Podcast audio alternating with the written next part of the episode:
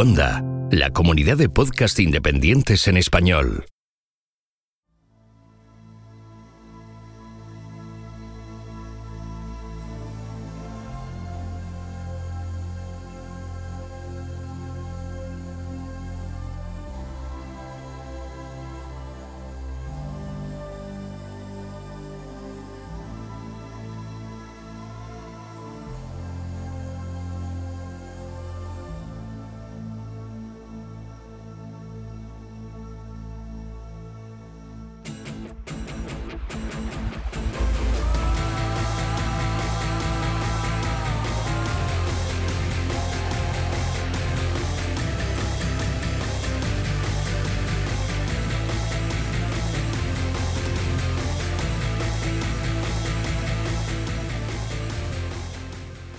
Esto es Istocas, no es Esparta, pero casi. No es Maikop, no es Maastricht, no es Trípoli, no es Banja Luka, no es Kabul y tampoco es la isla de Leros. Pero de todos sitios vamos a hablar porque vamos a hablar de los brandenburgueses. O bueno, las fuerzas de operaciones especiales alemanas. Y para hablar de este tema, pues tenemos aquí a Hugo, que cae casi en paracaídas. ¿Qué tal, Hugo? Buenas noches, Sierra España, Goyo. Pues sí, después de las seis horitas que os marcaste el otro día, pues nada, vamos a relajarnos un poquito, ¿no? Exactamente, relajémonos, porque si no, no, sé dónde vamos a terminar. En fin. Eh, bueno, ya sabéis que a Hugo lo podéis encontrar en Twitter como arroba Hugo a Canete. Y que también lo podéis encontrar en el grupo de estudios de historia militar, gem.es. Bueno, Hugo, la verdad es que tenemos aquí un, tema a, mí, que siempre me han gustado las, eh, los grupos de operaciones especiales, porque es que realmente hacen cosas increíbles, ¿no? Es como intentar hacer lo imposible, lo inimaginable. Sí, sí, además un grupo bastante desconocido. También, también hay bastante confusión sobre qué hicieron, qué no hicieron. Hay cosas que se le atribuyen, que no hicieron hay cosas que hicieron que no se le atribuyen y además como es uno de los primeros grupos de operaciones especiales de, la historia, digamos, de manera oficial, pues realmente tienen también ese encanto de ver cada país cómo va enfocando estas fuerzas de operaciones especiales inminentes, ¿no? Como uno las AS y todo eso, ¿no? Claro, como Gran Bretaña mm, prima ciertas características en sus comandos y como Alemania, aunque es menos conocido, pues dota de otras características a, los suyos, que no, que no son coincidentes, aunque todos tienen las mismas, pero unos ponen el foco más en una cosa, en unas cosas y otros la ponen en otras. Italia en otras, etcétera. Sí. Claro. Eh, eso es lo bonito, ¿no? Eh, que ahora mismo que no hay nada arreglado ni, ni, se sabe cómo va a ser, pues cada uno teoría, claro. claro. Y cada uno pues se ve perfectamente cuál es la personalidad y el modo de hacer la guerra de cada uno. Bueno, pues eh, vamos a hablar de ello. El que les habla es Gojix, arroba Gojix barra bajas al duero. Y ya sé que a nosotros nos podéis encontrar en Twitter, Facebook, Google Plus iba a decir, ya no estamos en Google Plus, no estamos con tacho, fuera, murió. Eh, sin embargo, sí que estamos en Instagram, estamos en Pinterest, estamos en Telegram y estamos en YouTube. Donde seguro que estamos es en nuestra página web istocast.com donde podéis dejarnos audios y bueno, si queréis coger y mandarnos un email, pues nos podéis mandar un email a info.istocast.com si queréis haceros con nuestras camisetas, en duckbelly.com podéis haceros con ellas, además de otras de temática de historia militar. Y bueno, histórica puramente también, si queréis. Y vamos a aprovechar para mandar un saludo a, pues, a nuestros miembros de las fuerzas especiales, que seguro que alguno de ellos nos está escuchando, vete a saber dónde. Eso nunca lo podremos saber. Y que a lo mejor lo hacen a través de la app de Istocast para Android, y si no, pues bueno, pues lo hará a través de las apps que tiene iVoox para plataformas de Apple y Windows Phone. ¿Que queréis ayudarnos? Pues nada, pues vuestros los comentarios que nos dejáis habitualmente en iTunes eh, y en iVoox, bueno, pues eso nos ayuda a posicionarnos, además de las 5 estrellas y los me gustas. Y, y, bueno, eso ayuda a que, bueno, pues otros nos descubran y bueno, disfruten tanto como vosotros de los podcasts de Histocast. ¿Que queréis ayudarnos aún más? Pues nada, eh, fácil, simplemente, bueno, pues ah, podéis haceros mecenas, ¿no? Y ahí tenéis dos opciones, podéis haceros en Patreon o podéis haceros eh, mecenas en Evox, donde, bueno, pues podéis ser, eh, haceros o daros de alta en las suscripciones para fans. Y bueno, de esa manera, pues podéis, si queréis, arrimar el hombro en ese sentido, pero vamos nosotros igualmente agradecidos en cualquier caso.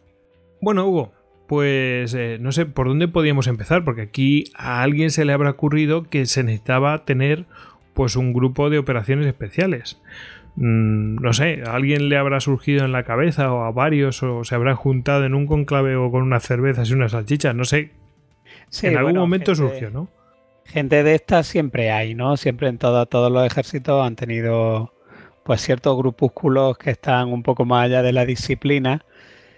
Pero en el caso alemán en concreto hay dos figuras eh, que son yo creo que cruciales en el nacimiento de los brandenburgueses, que son el, el almirante Canaris, que es el jefe de la Abwehr, que es el servicio de inteligencia del ejército alemán, y Theodor von Hippel, que va a ser realmente el que tenga en mente el que diseñe, el que conciba qué van a ser o qué quiere él que sean los brandenburgueses y lo pelea, porque como ahora veremos, pues Canarias al principio tampoco es que esté muy por la labor. Entonces yo creo que, podemos empezar para centrarnos, eh, creo que podemos empezar por ver quién es el almirante Canaris, porque tiene una vida bastante movida y bueno, pues viendo ya quién es el jefe de los servicios secretos alemanes, pues nos vamos a hacer un poco más la idea de, cómo eran estas estructuras que dependían más de los servicios de inteligencia que de las propias unidades regulares del ejército alemán. Hombre, Canaris a mí me suena, pero por todos lados. O sea que siempre, además, yo creo que lo he visto mencionado incluso en películas y en de todo, vamos. Sí, sí, eh, bueno, es que claro, es el hombre de la inteligencia alemana en la Segunda Guerra Mundial, aunque como veremos luego también, también tenía una competencia feroz.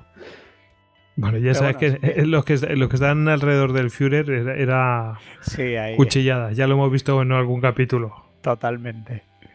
Bueno, si empezamos a acercarnos un poco a la figura de Wilhelm Canaris, pues este hombre nace en 1887, que yo creo que es la década más o menos en la que suelen nacer casi todos los grandes generales alemanes, si no en la de los 80, pues en la de los 90, pero por ahí andan casi todos en una localidad alemana que se llama Alperbeck, en Westfalia. En 1905 ingresa ya en la Marina Imperial Alemana a la edad de 17 años. Va a servir en la Primera Guerra Mundial a bordo de, un crucero, el, el SMS Dresden, como oficial de inteligencia, que además este SMS Dresden creo que era gemelo del SMS Endem, que es el que la leoparda por allí por el Índico en los primeros estadios de la guerra como incursor, ¿no? Como incursor sí, sí. Sí, además que los que los que estaban allí, la tripulación, bueno, tiene una sufre unas vicisitudes tremendas para volver después. Ah, sí, bueno, esa es otra historia que debería ser contada en alguna ocasión. Sí, creo que a, lo mejor incluso si no recuerdo mal, Esteban desde Farrancho la, la contó, pero vamos. Ah, la contó. Eh, ah, sí, pues sí, pero espectacular, vamos. Para escucharlo. Sí, sí. Pues bueno, pues Canary empieza a demostrar ya su genio, su talento para esto, porque es el, oficial de inteligencia del, hemos dicho, del SMS Dresden, y lo va, y lo va a hacer en la huida que hace el barco después de la desastrosa batalla de las Islas Malvinas. Como sabemos, el escuadrón de Asia Oriental alemán que está integrado por o estaba integrado por seis cruceros, eh, perdón, por seis cruceros y algunos buques auxiliares, pues va a navegar por el Pacífico hasta las costas de Chile, va a tener un primer encuentro con la flota británica en la llamada batalla de Coronel, donde, donde son los alemanes los que se alzan con la victoria, pero luego una vez que entran en el Atlántico vuelve a haber una batalla a la altura de las Islas Malvinas, que aquí pues sí eh, es un desastre para este escuadrón y realmente es el fin de este escuadrón, porque de, estos de todos estos navíos, pues al final de esta batalla solo van a sobrevivir dos. Uno de ellos es, el Dresden y precisamente sobrevive por las habilidades como oficial de inteligencia que tiene Canaris. El Dresden logra escapar se, y además logra... ¿Me permites, ¿me permites un pequeño apunte? En el anterior eh, hablamos un pelín, no tanto de, esto, pero sí que hablamos que después de esta batalla hubo también cuchilladas entre los ingleses en plan de malos querer, en plan de tardaste demasiado en eliminarlos y cosas de estas. O sea, ah, que, para, que en todos los lugares cuecen abajo. Sí, sí.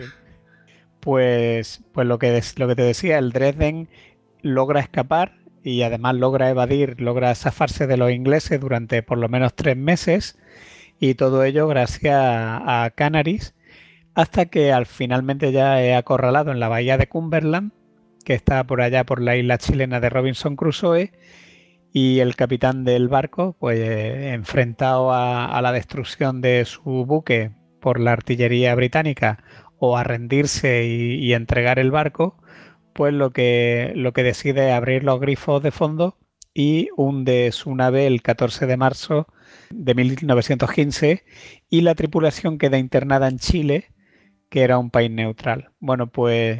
Vamos, que hicieron una de Escapaflow. Eh, abrieron, abrieron todos los grifos y venga, para abajo. Dijeron, va, pues esto para que se lo quede otro no se lo queda nadie. Efectivamente. Así que bueno, pues ya una vez que están internados en Chile, pues con el permiso del capitán, Canary se escapa del internamiento y va a iniciar un largo viaje. Le va a servir de mucha ayuda el que fuera fluente al menos seis idiomas, que, entre los que se incluían el inglés y el español. Y entonces este buen hombre lo que hace es que cruza los Andes hasta Buenos Aires y allí se embarca a bordo de, un vapor holandés que se llamaba el Frisia y se va a Plymouth. O sea, este barco tenía destino Plymouth.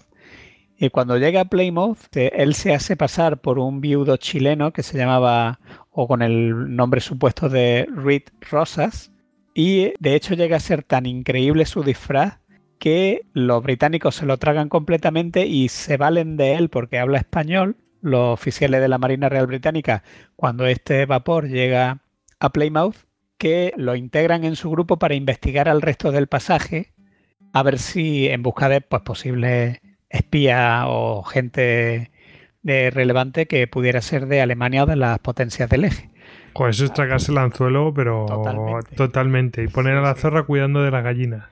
Exactamente. Así que bueno, una vez que ya terminan con las pesquisas y se despiden y se toman unas pintas, pues de allí zarpa el Frisia con destino a Rotterdam.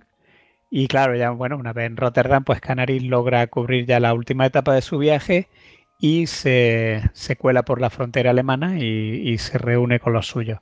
Claro, esto en Alemania pues causa cierto revuelo, ¿no? Es decir, no vea que tenemos un joven oficial que, que, ha hecho todo esto. llegar desde Chile.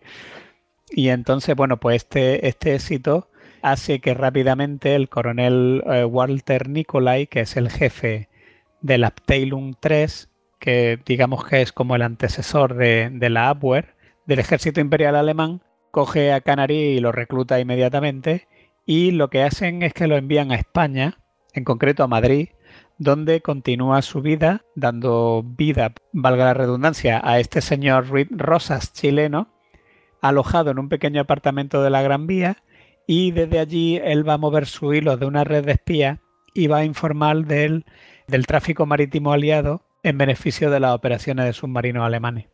Durante esta época en España él va a tener el, nombre clave de Kika y va a obtener un gran éxito y además no solamente propicia un aumento de las victorias submarinas en el Mediterráneo, sino que además consigue hacer, era muy bien, muy buen negociante y consigue hacer unos tratos con naviera y con instalaciones españolas para que en los puertos de la España neutral se fijasen puestos de repostaje encubierto, lo que además permitió a los submarinos pues, llevar a cabo patrullas todavía eh, de combate más prolongadas. Pasado un tiempo decide solicitar el regreso, ya, ya se había cansado de estar en Madrid, quiere regresar a la Armada, al servicio activo, y el 21 de febrero de 1917 parte de Madrid para Alemania y en Génova pues, es arrestado por las tropas italianas porque pues, los británicos le dan un soplo de que este supuesto señor Rosas, que ya lo habían identificado en Madrid, pues que en realidad era un espía alemán. Pero es de aquí que Canary estuvo encarcelado poco tiempo porque tiró de sus contactos y de sus conexiones que llegaban incluso hasta el Vaticano y entonces los, italianos lo ponen en libertad. Pero claro, en, cuanto se enteran los, franceses y los británicos de que lo han puesto en libertad, pues claman las voces al cielo y entonces em, es embarcado en un barco para Marsella para entregárselo a los franceses. Pero por el camino Canaris consigue convencer al capitán del navío, que es un, capitán español, de que cambiase el rumbo de la nave del barco y lo llevase a Cartagena, con lo cual vuelve a escaparse y el barco lo lleva a Cartagena y regresa de nuevo a Madrid el 15 de, de marzo, donde sigue con sus actividades de espía de control del tráfico marino. Y los ingleses tirándose de los pelos. Sí, ya ves. Así que bueno, tras otros seis meses de trabajo de inteligencia y de constantes solicitudes, vuelve a ser transferido al servicio activo y esta vez sí le van a dar un submarino, el U-35, y va a ser trasladado a la base austriaca de Cátaro, que está cerca de Castelnuovo, a 10 kilómetros línea recta nomás, donde pues desde allí logra pasar a Alemania. Bueno, la verdad es que él eh, es condecorado con la Cruz de Hierro de primera clase por, este extraordinario trabajo con el que ha llevado a cabo las misiones. Y el, 28 de noviembre de 1917 se le va a entregar un pequeño minador, el UC-27, antes de ser destinado al puesto de primer oficial a bordo del U-34, que es un submarino de mayor porte con el cual va a tener posibilidad de, de llevar a cabo mm, patrullas de combate más agresivas y un poco después, ya en 1918, le van a dar el mando de un submarino, el U-128, en el Mediterráneo, con el que regresa a Kiel. Pero claro, cuando llega al puerto de Kiel, ya prácticamente al final de la guerra, él se va a llevar un shock, un impacto muy grande, porque entra en un puerto que está prácticamente sublevado. Él describe cómo ve en todos los barcos las banderas rojas de motín ondeando, con una marinería absolutamente amotinada y en plena rebelión. Y bueno, pues él decide que él tiene que intentar poner fin a, eso antes de que ese conato de revolución pues se lleve por delante los últimos vestigios de orden en el país. Así que atrapado en esa violencia revolucionaria, pues que llega con el armisticio de 1918, pues Canary se involucra en una organización que se va a llamar el Freikorps Noske, que está compuesto por una serie de exoficiales que luchaban y resistían a estas virulentas tensiones comunistas que se estaban produciendo para intentar eh, sacarlas de la Marina y volver a restablecer la, disciplina. ¿Cómo contribuye mm, a ello? Hombre, es que eso, eso es lo que contamos que bueno, que si, vamos a salir otra vez a luchar y tal, a, dar, a vender la piel ¿no? de, estos barcos cara, pero dicen, sí, hombre, vamos a salir a luchar a que los barcos no se hunden solos, eh, que hay gente dentro. Dijeron, hasta aquí hemos llegado a la marinería. Y claro, así estaban. Pues precisamente como se le dan también los bajos fondos y estos negocios y eso, pues él va a, operar, eh, digamos, en los mercados negros y con eso va a conseguir dinero con el que financiar este Freikorps Noske que va a intentar depurar pues el estado de la marina e intentar volver otra vez a restablecer, como he dicho, la disciplina y además, pues bueno, eh, también intentan mantener un poco esta estructura invisible a la Comisión Control de Naval Aliada, que es la encargada de hacer cumplir los términos del Tratado de Versalles. Con lo cual, en, los siguientes años, lo que va a hacer es, va a, estar, metido en un montón de fregados, pues con empresas encubiertas, haciendo desarrollo de, de armamento que no podían desarrollar los alemanes por el Tratado de Versalles pero que bueno, él junto con una serie de amigos, de empresarios influyentes, de antiguo personal de la Armada, van a crear eh, empresas superpuestas. Sí, empresas superpuestas para que no detectaran el desarrollo. Pues, es de yates y entonces con... Sí, en realidad están desarrollando... de recreo que fabrican y tal, pero bueno, al final lo que están es, por un lado, hacen una escuela de vela para formar marineros y por el otro lado, pues están desarrollando embarcaciones un poco más grandes, minadores, submarinos, etcétera, ¿no? Con, pues con todo este tinglao sumergido de los bajos fondos que se está llevando a cabo al margen de toda la comisión de control aliada. En medio, en la década de los años 20, va a tener un pequeño paréntesis en un buque escuela que se llama el Berlín y ahí va a entablar amistad con un cadete que tiene de nombre Reinhard Heydrich, que en el futuro será su futuro rival. Sí, Heydrich es el, de la que se, SS. El que se cargan en, eh, en Praga, creo que es. Exactamente. Porque como veremos luego después, pues las, las SS van a competir directamente con la AWARE y van a intentar crear un servicio de inteligencia y una tropa de operaciones especiales. Y de hecho ahí es donde aparece ya el nombre de Skorseny, pero eso será muy al final de la guerra. Pero desde es el, de la hay una película que habla de cómo se cargan a Heydrich, lo menciono, Operación Anthropoid. Sí. es simplemente mención. Pues eh, aquí ellos entablan amistad, pero, pero claro, en el futuro eh, ambos se van a conocer porque convivieron en el buque escuela durante bastante tiempo y va a haber una competencia feroz entre ambos. Además, hay una cosa muy interesante de Canaris, que es que el, no sé si me adelanto o no, o si lo trataremos después, pero bueno, ya lo digo. Uno de los mayores argumentos porque Canary al principio era opuesto a la, creación de los brandenburgueses, porque eso para él son tropas de combate y él piensa que eso debe estar en el ejército y no en el servicio de inteligencia. Pero Canaris, a partir del año 36-37, se va a volver un furibundo antinazi. De hecho, cuando llega a la jefatura del Auer, él va a contratar a, personal para dotar de su departamento de gente antinazi.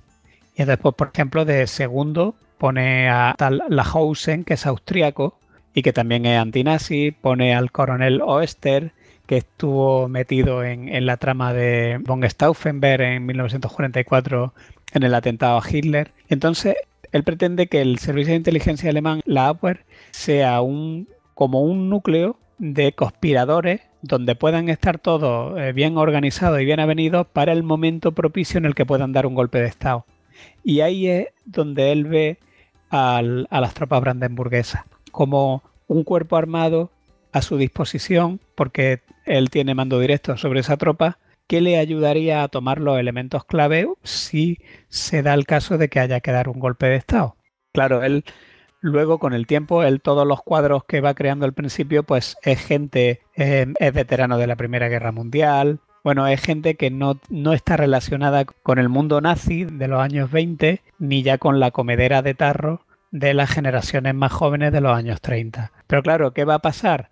Pues que cuando ellos van buscando voluntarios, incluso mucha gente que alemanes que vienen de fuera de Alemania, van a recalar en, la Abwehr porque hablan idiomas, etcétera, pues estamos hablando de un personal muy joven, muy ojizado y claro, por tanto muy nazi. Hasta entonces llega un momento en que Canary es consciente de que esa fuerza que él pretendía tener militar para dar un golpe de Estado no le van a hacer caso, porque está a medida, porque la fuerza empieza con, tamaño compañía, ya lo veremos, luego pasa a batallón, luego pasa a regimiento, y claro, ya en un regimiento hay muchísima gente, y muchos de los oficiales, sobre todo de compañía para abajo, es gente muy joven mm, y relativamente fanática, con lo cual llega él y su grupo de conspiradores llegan a la conclusión de que en el momento en que hubiera que dar un golpe de Estado porque las cosas fueran propicias, lo más seguro es que cuando diesen esas órdenes, pues los propios mandos del regimiento Brandenburgo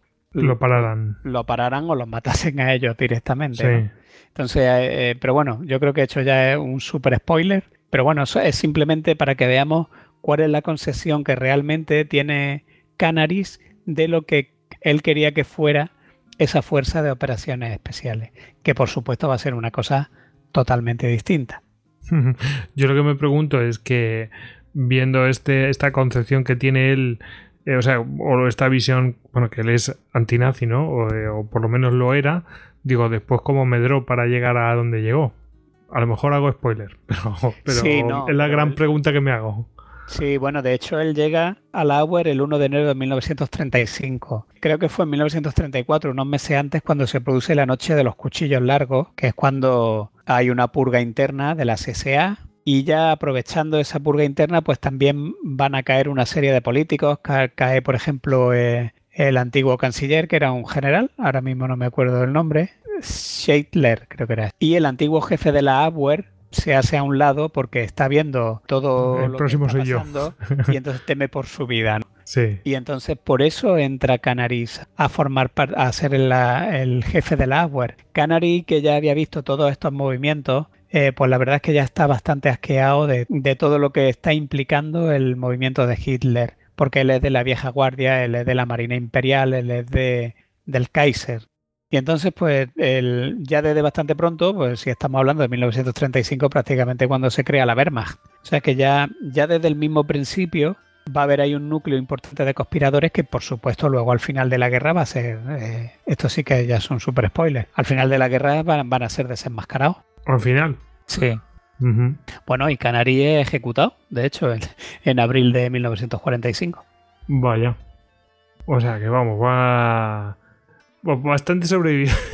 sí. Estuvo escondidillo, pero vamos. Sí. Curioso, bueno, ¿eh? es que hay, hay, hay cosas muy graciosas. Claro, Eh, tam- por ejemplo, hay un momento después de cuando cae Francia en 1940 y hay una serie de planes que pretenden aislar a Suiza de la Francia de Vichy porque había una serie de pasos por los Alpes, unos túneles y unos puentes ferroviarios por donde Suiza podría seguir exportando productos a los aliados a través de la Francia de Vichy por el puerto de Marsella.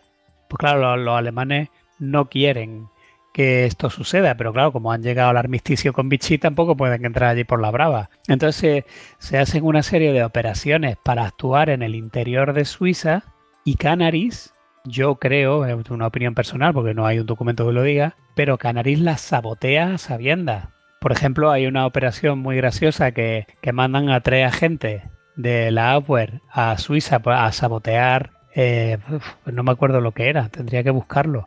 Pero claro, y lo, lo, organizan, lo sueltan en la frontera y resulta que le habían dado a los tres la misma ropa, exactamente la misma de campesino, pero la misma igual. Y además, le, le, en vez de darle maleta, le habían dado mochila de paracaidista.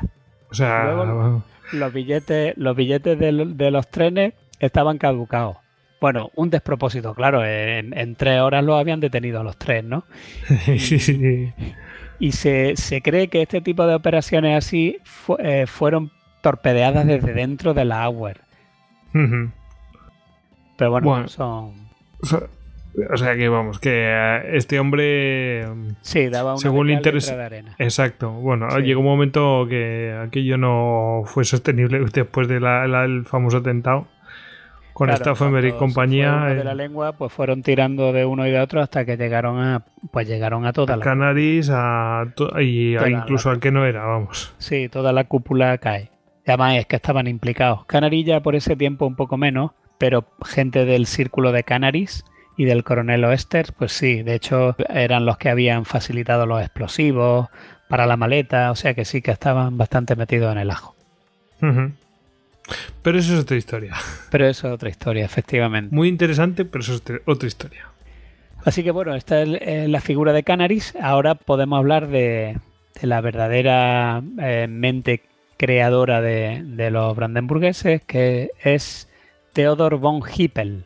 No, no, no es Hipper, como el de la semana pasada, sino que Eso es, es, con L al final. Exactamente. Bueno, pues Theodor von Hippel es un viejo veterano suboficial de Leto von Borbeck y de su Ascaris. Es decir, es un veterano este es de la el campaña el, de África Oriental. Eso es lo que te iba a decir, de los Ascaris, los que estaban en África y... Sí, sí, sí, sí.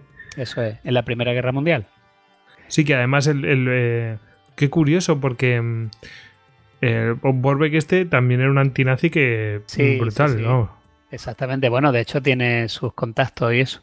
Pues este von Hippel, claro, él vive toda la campaña de, de Borbeck en África Oriental y eh, al término de la guerra pues vuelve, se licencia del ejército como teniente de la reserva y luego ya en los años 20 pues se dedica a estudiar, lo que hace es que se saca un doctorado en ciencia política y en 1935 vuelve a alistarse en la Wehrmacht en un batallón de zapadores que está acuartelado en, una localidad cercana a Berlín que se llama Brandenburg an der Havel, donde ha ascendido a capitán. Y el 1 de noviembre de 1937 ingresa en la Abwehr. Entonces él llevaba ya tiempo presentando sus ideas para la creación de una unidad de características parecidas a la que tenía Borbeck en África Oriental. Según Hippel, pues pequeñas unidades de élite podían conseguir resultados excepcionales porque él mismo lo había vivido, en particular de hombres expertos en tareas de demolición o de combate con armas ligeras, capaces de hablar con fluidez lenguas extranjeras. Y bueno, pues a Canary la verdad es que no le terminaban de convencer mucho a estas extravagancias e incluso llegó a decirle que esas actividades de guerra psicológica e ideológica eran cosa del gobierno y no del ejército. Así que la cosa pues se quedó ahí hasta que llega la invasión de Polonia en septiembre de 1939. O sea que ya un poco tarde, ¿no? Sí, es que claro, la, creación de los brandenburgueses es un poco extraña, porque se van creando una serie de estructuras que todavía no se llaman brandenburgueses y bueno, después se unen otras cosas, ahora lo veremos, ¿no? Para la invasión de Polonia ya había una unidad de tamaño compañía que estaba recibiendo entrenamiento, pero bueno, no se sabía muy bien qué era. También estaban lo, que se llamaba la V-Leite, pues que era eso, gente que iban a ser espías para dejarlo en, otros países y que antes pues recibían, recibían un pequeño entrenamiento, pues igual que los espías eh, británicos cuando iban a Chinacarri a hacer el cursillo de comando.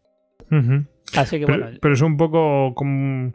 Quiero decir que es curioso, ¿no? Que, es, mm, que lo que fueron fue construyendo, pues. Eh, no, sé, ahora lo veremos después. Sí, sí, no sé si improvisando, pero vamos, que no había ningún diseño previo ni nada de esto. Nada, nada, no esto se va haciendo sobre la marcha. Sobre la marcha, eso es lo que, eso es lo que quería decir, sobre la marcha. Sí, sí.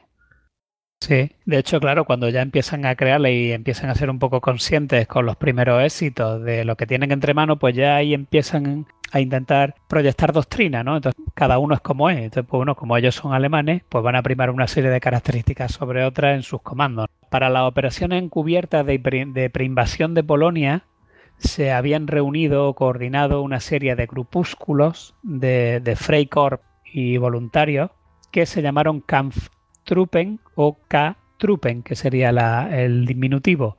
toda esta gente ya llevaban casi dos décadas organizados en la zona a causa de, unos enfrentamientos que había habido en la frontera de Silesia e incluso en los Sudetes con Polonia y con Checoslovaquia a raíz del final de la Primera Guerra Mundial, que es que hay una modificación de la frontera y entonces pues bueno, hay territorios como Silesia, que, donde hay poblaciones alemanas muy importantes, pues que quedan del lado polaco. En los años 20 va a haber una serie de referéndums, eh, van a ganar la mayoría alemana, pero, pero al final la comisión aliada le va a dar el territorio a Polonia, con lo cual va a haber enfrentamientos armados.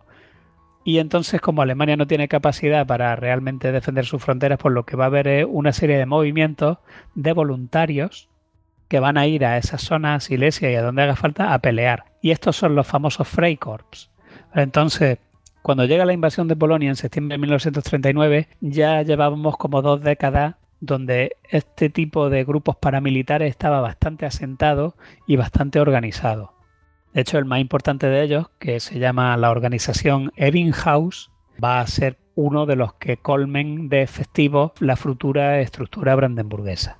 De hecho, más que soldados eran saboteadores, organizados por la Abwehr que operaban con cierta independencia del ejército alemán. Así que pocos días antes de que el ejército alemán invadiese Polonia, el 1 de septiembre del 39, pues hay cientos de miembros de estas K-Truppen que ya están disfrazados de, pues, de mineros de carbón, de obreros y etcétera, que han atravesado esta frontera de Silesia y que tienen órdenes de apoderarse pues, de ciertas instalaciones industriales estratégicas, de, cruces de, vías de tren y cosas de estas, por ejemplo.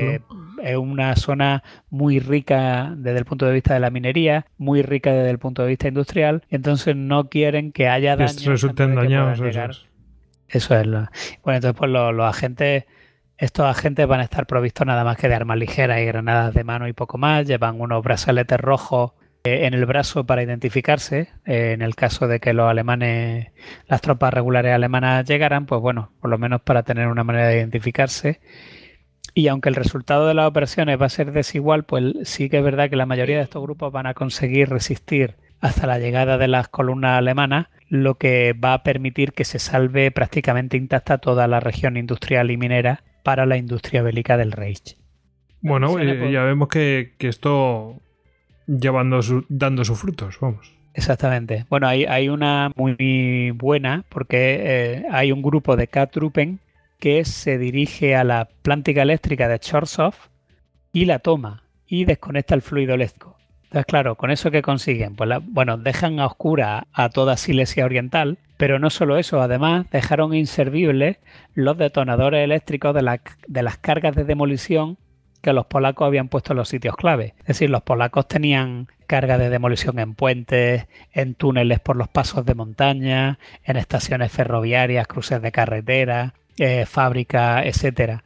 Y claro, solamente con la toma de la planta eléctrica pues privaron a los polacos de que pudieran demoler a tiempo todos estos elementos y enclaves vitales para, para la maquinaria alemana e incluso para la propia invasión.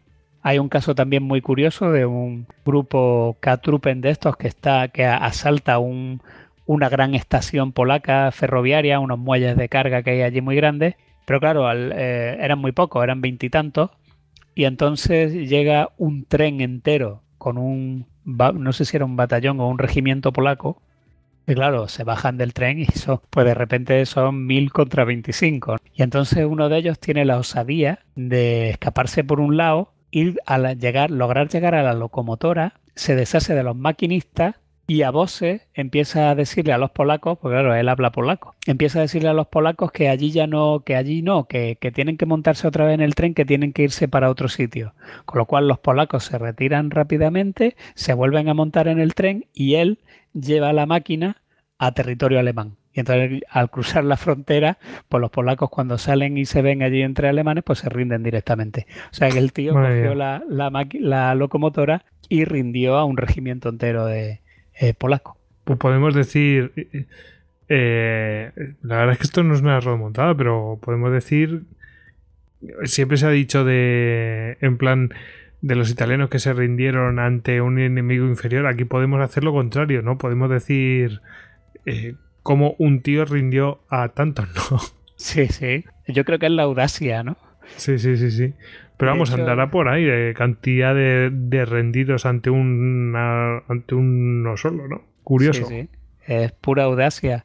De hecho, precisamente este ingrediente de la audacia es lo que, lo que va a propiciar que muchas de estas tropas acaben integradas en los, en los brandenburgueses, porque Hippel, que todavía seguía ahí dándole RQR a la idea, pues él va a quedar impresionado durante la campaña de Polonia de los logros que están consiguiendo estas K-Truppen, que es verdad que fueron disueltas después de la campaña de Polonia, pero bueno, el eh, Hippel va a seguir insistiendo y en otro encuentro con el almirante Canaris, pues le va a proponer que se empleasen a estos hombres de las K-Truppen para la formación de la, de la unidad de combate especial que él tiene en mente para llevar a cabo pues, misiones clandestinas bajo, bajo el mando del ejército alemán en las futuras campañas que ya se prevén que se van a dar en Europa Occidental. Y bueno, pues como hemos dicho, Canary veía con poco entusiasmo la idea, no le interesaba demasiado el tipo de planificación y organización que implicaba pues este cuerpo, este un cuerpo tan grande en una organización que es meramente de inteligencia, pero Hippel sigue dando la tabarra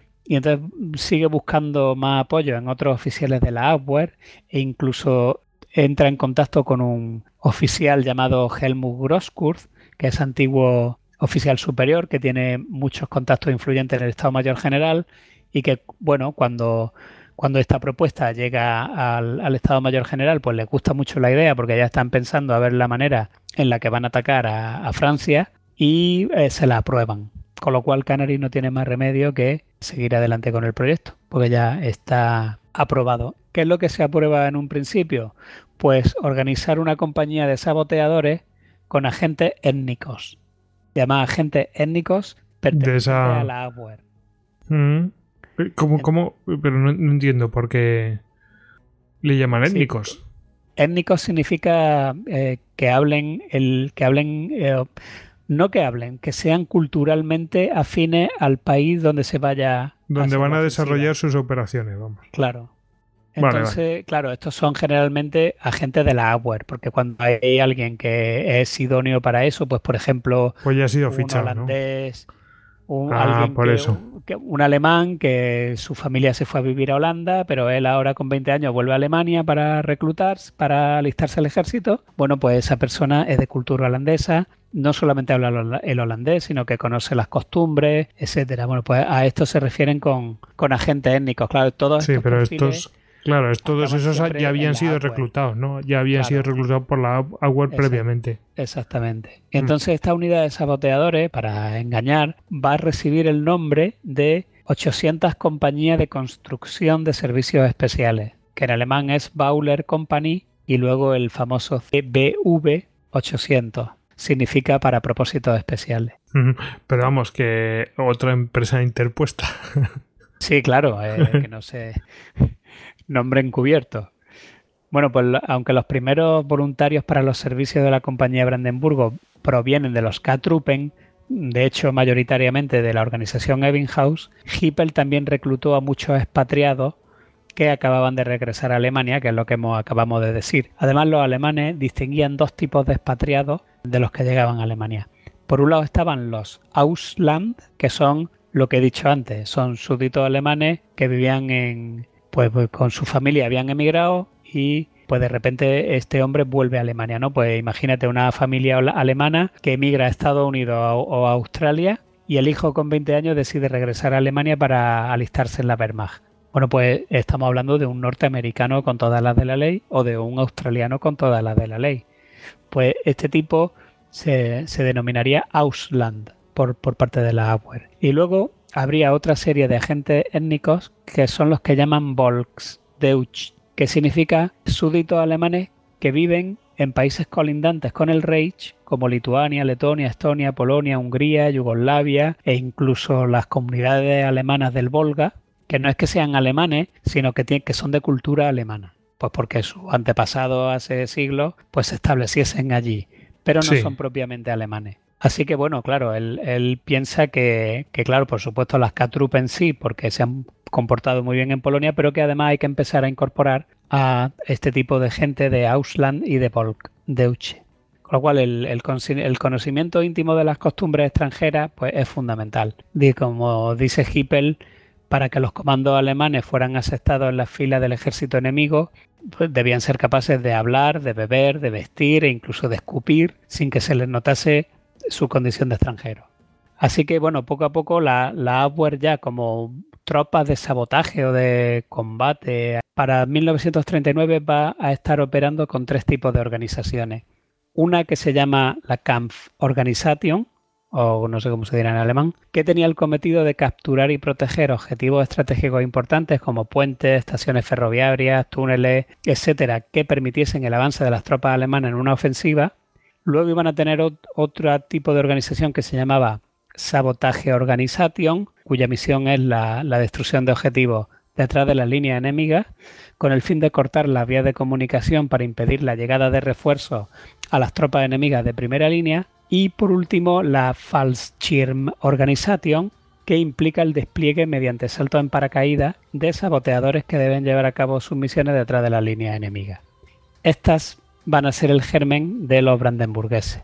Y el 15 de diciembre la Bauer Company va a ser expandida a batallón con la designación de Bauer Batall- Battalion, que iba a costar de tres compañías étnicas. Es decir, cada compañía mm, va a estar formada por grupos homogéneos de eh, cultura. Pues, por ejemplo, los holandeses por un lado, los ucranianos y los polacos y los lituanos por otro, etcétera. También eh, aquí yo creo que ya puede ser apropiado decir que los brandenburgueses, aunque tenían una denominación de unidad única, ya fuese en batallón, luego posteriormente regimiento e incluso después cuando se convierten en división, realmente nunca van a actuar como una unidad, sino que eso es una mera denominación con un cuartel general o una plana mayor que va a estar en Berlín, pero las unidades van a estar dispersas y lo van a estar durante toda la guerra. Pues por ejemplo, una compañía va a estar en Viena, otra va a estar en Brandenburg, o puede que haya otra en la frontera belga, otra va a estar en eh, hay otra en el norte de África y, y- cada una está especializada en su teatro de operaciones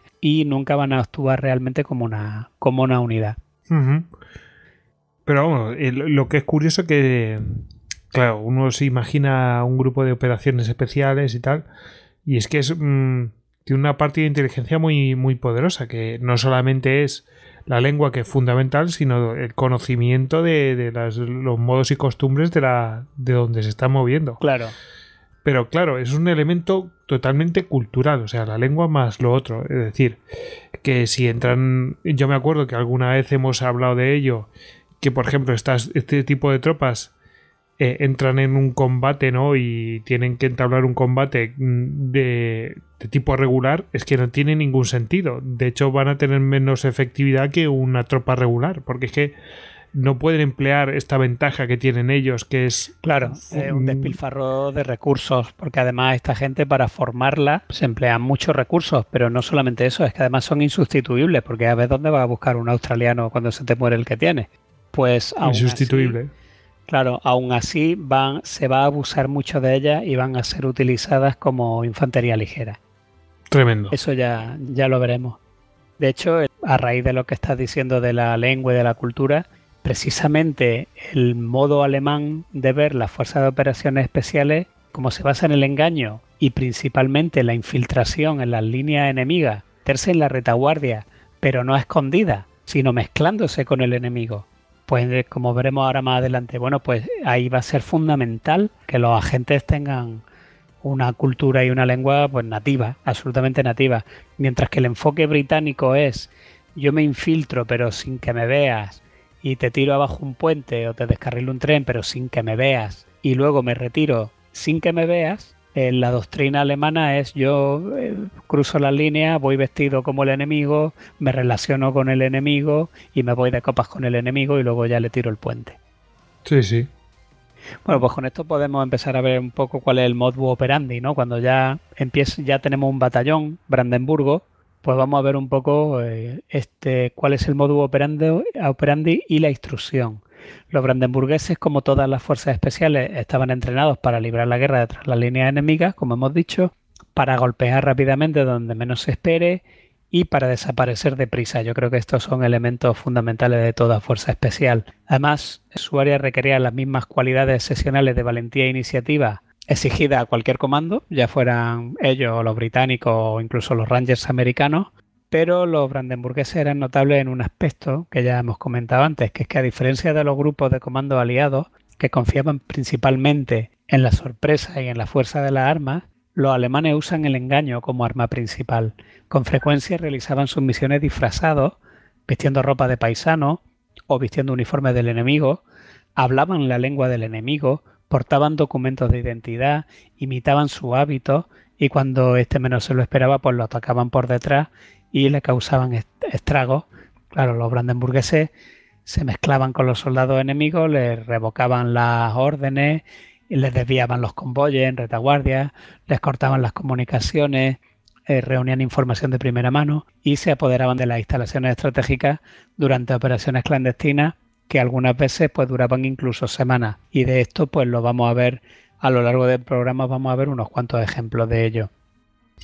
Vamos, que hay algunos ejércitos que, que tienen pifias, ¿no? Cometen pifias, torpezas, falta de preparación, pero es que estos provocaban todo ese tipo de cosas para que las cosas no les fueran bien y, y no pudieran responder de manera efectiva.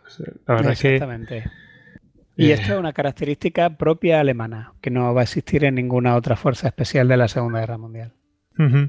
Es curioso porque ahora mismo yo creo que si, te lo pones a pensar, em, yo creo que casi todos los grupos de operaciones especiales tienen... Eh, no, digo que están especializados, ¿no? Cada hombre está especializado en unas tareas, pero mm, prácticamente todos tienen eh, gente que se infiltra de este estilo, eh, con ambas vertientes, ¿no? Las que has dicho tú, y, luego gente pues mm, del estilo de las SAS. Eh, pero todo el mundo ahora mismo utiliza gente que se infiltra o gente que, que ya está en el terreno, que es eh, pues de este tipo étnico o cultural, ¿no? Para obtener información o bueno, pues hacer este tipo de, de opciones, ¿no? Claro. De hecho, de hecho creo que hablaban, no sé si hablamos eh, de la cantidad de soldados que tiene, por ejemplo, Estados Unidos, o sea, soldados, me refiero, eh, bueno, sí, podemos hablar de soldados que tienen repartidos por el mundo de operaciones especiales y la mayoría se dedican a hacer estas labores que están como estas labores que están haciendo estos señores, aunque no sean sabotaje, pero sí por lo menos pero, información. fíjate que la, que la diferencia es importante. Si pongamos el símil de Afganistán, la película esta del superviviente, una que sí, el último eh, operaciones especiales sí, el, último superviviente, eso es. Exactamente. Bueno, pues eso es un, es un comando típico aliado. Es, de tipo alguien que se infiltra en la retaguardia y aspira a que no lo detecten. Él opera sin que lo detecten. Mientras que eh, la aproximación alemana es me busco a gente de Afganistán o que hable afgano o que hable el pastún o el de la zona, lo visto como ellos y lo mando al pueblo con una burra para que, empiece a hablar con ellos. Y que eso es lo que haría la CIA, por hablando ejemplo. con ellos, entonces realiza la acción de, pues, de matar al que tuvieran que matar, etcétera. Pero si te fijas, son dos aproximaciones totalmente distintas. Sí, sí, sí. Sí, sí. Pero vamos, ahora mismo utilizan ambas prácticamente todos. Sí, claro, ya con, ya con la experiencia que hay, con la perspectiva, pues ya ha habido tiempo suficiente de fijar doctrinas, de ensayar cosas y de, claro, aquí estamos hablando todavía de algo que es muy incipiente, lo están, lo están desarrollando a medida que van necesitando o van surgiendo ideas. La verdad es que es un tema súper apasionante. Bueno, te he interrumpido, venga. Bueno, pues como estamos, estábamos diciendo que la táctica del engaño pues es tanto una ventaja como una desventaja, claro, obviamente, porque les permitía introducirse astutamente dentro del corazón del territorio enemigo para preparar y ejecutar las misiones, pero al hacerse pasar por el enemigo en su territorio, pues están violando leyes internacionales y están violando también tabúes militares, expresos o no expresos. Pues claro, según las leyes internacionales de la guerra, ese engaño se castiga con la pena de muerte. Y eso lo sabían bien los brandenburgueses. Es decir, si te pillan en el frente ruso, en la retaguardia soviética, vestido de soldado ruso, pues obviamente acabas en el pelotón de fusilamiento. Como si fueran piratas, vamos. Como estás incumpliendo todas las leyes establecidas, pues ya sabes lo que hay. De hecho, en, en, el ejército alemán también le hacían un poquillo de asco. Está contrastado. El cuerpo de oficiales del GIER no quería ni oír hablar de esta gente. para ellos esto era chumilla, ¿no? Era como un poco de gente que se dedica a trabajos sucios, poco militares y poco caballerescos. Sí, vamos que... Vamos, que no contaban con la aprobación del estamento militar. Sí, hombre, mm, visto desde la oficialidad prusiana y tal del monóculo, pues no debía molar mucho. Exactamente. Lo que pasa es que, bueno, luego ya con sus logros por lo menos sí que logran forjarse un respeto, pero es cierto que no, al principio no estaban bien vistos. Bueno, pues sí, podemos hablar un poco también de la instrucción al principio, cómo se va haciendo la, las tropas brandenburguesas estaban acuarteladas en un principio, cuando eran todavía una unidad muy pequeñita, en una localidad que se llama Brandenburg an y al lado hay también una finca pequeña que se llama eh, Quenzgut, que está a las orillas del lago Quenzi, a unos 65 kilómetros de Berlín, y ese va a ser su campo de maniobra, porque bueno, queda esta villa de Quenzgut queda un poco aislada de, bueno, pues de gente que pueda observar lo que allí está pasando, pues queda aislada por el propio lago Quensi y por un bosque que hay en la otra orilla, con lo cual allí pues podían hacer prácticamente todo tipo de cosas sin que se viesen, aunque es verdad que los habitantes de las inmediaciones pues sí que estaban todo el día oyendo explosiones y cosas raras, pero allí nadie sabía lo que pasaba. Entonces a los reclutas que les enseñaban pues tácticas pues iguales que las de los comandos británicos que aprendían en, en Achinacarry, en Escocia, pues sorpresa, sigilo, velocidad, pero el programa de, entrenamiento de los brandenburgueses se centraba también y especialmente en las técnicas de engaño, como ya hemos dicho. Los estudiantes aprendían no solo a utilizar con confianza documentos falsos, sino también a falsificarlos. Se les inculcaban las sutilezas del arte del disfraz, lo obligaban a presentarse con uniforme extranjero perfecto hasta el último detalle, incluso la ropa interior y el contenido de los bolsillos. Para reunir pues materiales de estas representaciones, los reclutas tenían que tirar de la inventiva y claro, estaban todo el día. Se los tendría que fabricar, claro. Claro, intentando fabricarse qué puede llevar un soldado ruso en el bolsillo. pues vamos a ver, ¿no? Cartas de la novia, vale, pues habrá que buscar una dirección, y además una dirección que sea real. Sí, de hecho, hay, hay un, un brandenburgués que se llama Sfinke, que dice en un testimonio, dice, si un hombre tenía una cartera y en su interior había una foto de su novia con un detalle incriminatorio en el fondo, ese hombre estaría en apuro. O también decía, pero fue esa clase de cuidado por los detalles la que nos salvó la vida una y otra vez cuando llevábamos a cabo las operaciones. Dice, dice Spinker, el curso tenía un efecto muy, muy nivelador para todos. La independencia y la inteligencia valían más que la graduación. Era típico que los oficiales y los soldados se estrechasen la mano antes que saludarse con el estilo militar. A diferencia del resto de los integrantes del ejército, a quienes se les decía que dejasen el pensamiento para los caballos porque tenían una cabeza más grande, a nosotros nos estimulaban a pensar por nuestra cuenta y a desarrollar la intuición y la inventiva. Increíble, ¿no? O sea, fíjate, lo, está hablando, ojo, está haciendo una descripción del ejército alemán, ¿eh? Ojo.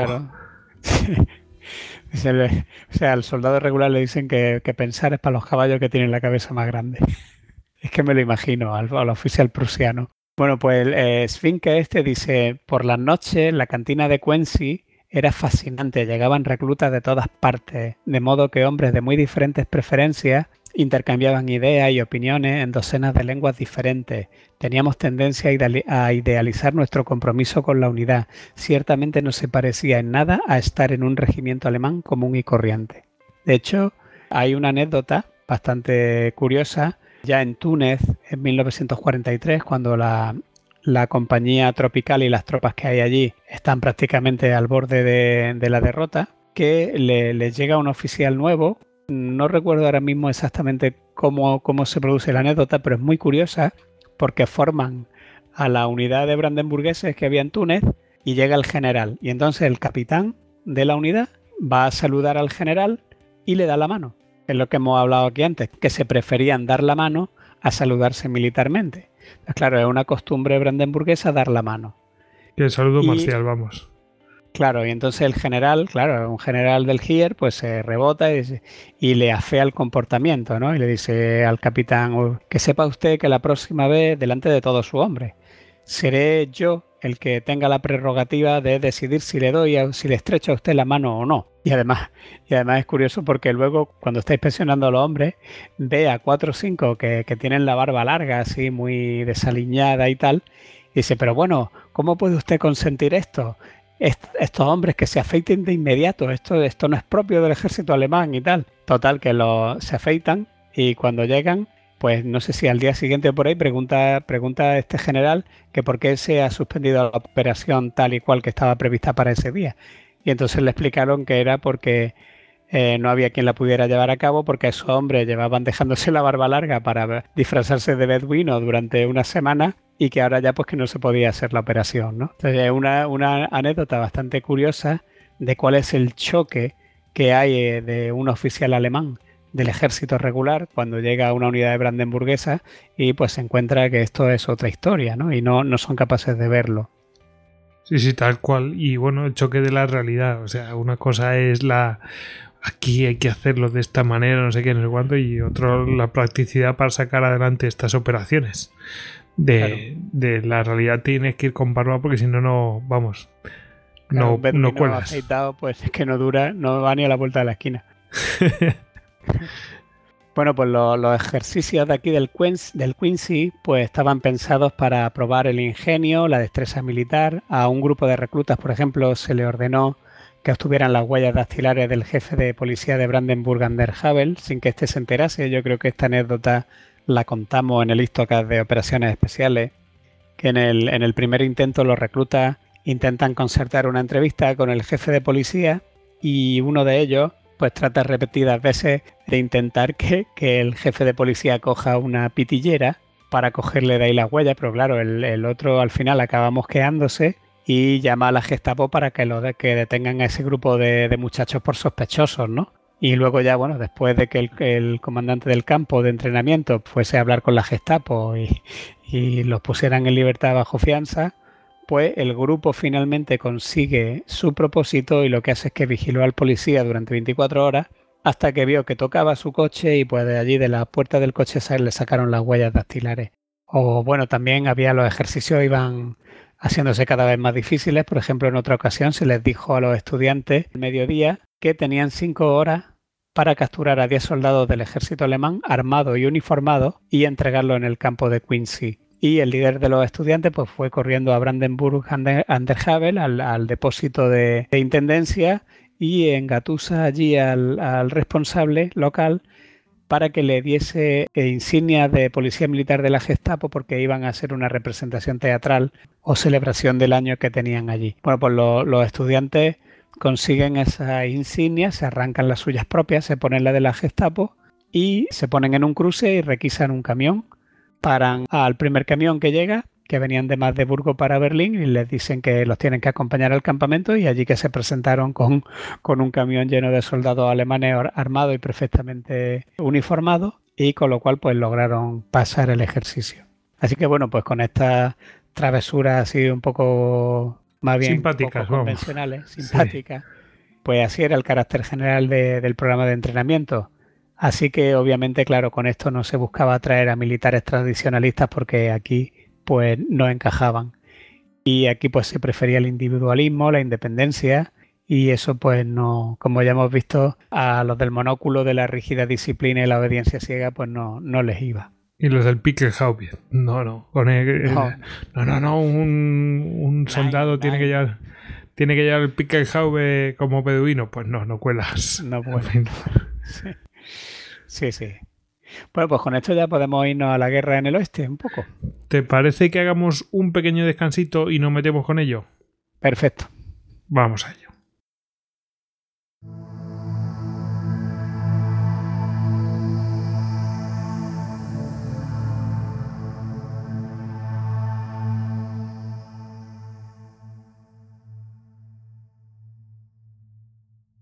Puedes escuchar más episodios de Histocast en cuonda.com y además encontrarás... Saludos, les habla Dori Toribio desde la Casa Blanca. Qué guapa, qué maja. En otra de esas semanas en las que no damos abasto ¿Otra vez? con todo lo que está pasando. Los hilos de Washington. Toma, tomate. Un podcast político para todos. ¡Uy, qué peligro! Con Dori Toribio. Don't be rude. Descubre nuevos podcasts en cuonda.com, la comunidad de podcast independientes en español.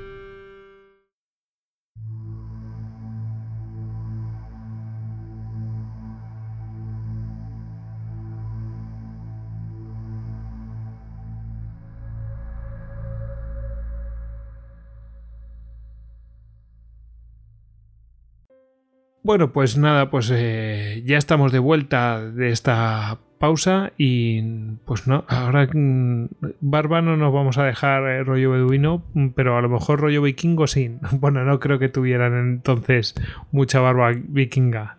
No, pero sí. ¿Por dónde se van a mover? Toca vikingo ahora, porque empezamos con Beserubung, que es la primera, la primera campaña en el oeste. Ya en la, la primavera de 1940, pues Hitler va a elaborar numerosos planes de conquista y claro, obviamente los brandenburgueses pues van a figurar en prácticamente todo, ya sea en Escandinavia, en los Países Bajos, en, Francia y en todos los objetivos.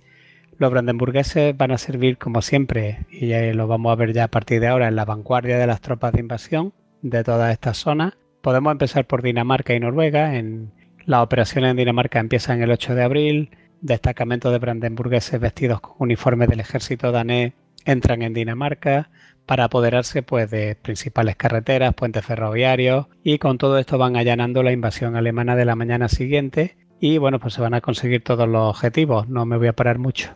Igualmente participaron en operaciones de conquista en Noruega y aunque lo van a hacer a partir de la segunda oleada, pero sí que van a, a tener cometidos importantes. Por ejemplo, hay una unidad de tamaño compañía de polacos brandenburgueses que va a ser enviada a Narvik a enredar con cuatro batallones de polacos desembarcados allí bajo mando francés, por ejemplo. Y bueno, hay muchas operaciones más, como por ejemplo la operación Carolus, que tiene lugar en pleno territorio noruego, donde hay unos combates con fuerzas británica y las tropas brandenburguesas hacen unas maniobras, bueno, en fin, tampoco es que si nos ponemos a relatarlo todo, estamos aquí una semana. Pero bueno, que, sí que, empiezan con muy buen pie todo lo que es la campaña del oeste. El, el 10 de mayo va a empezar la campaña propiamente dicha contra Francia. Alemania ataca a Bélgica y los Países Bajos.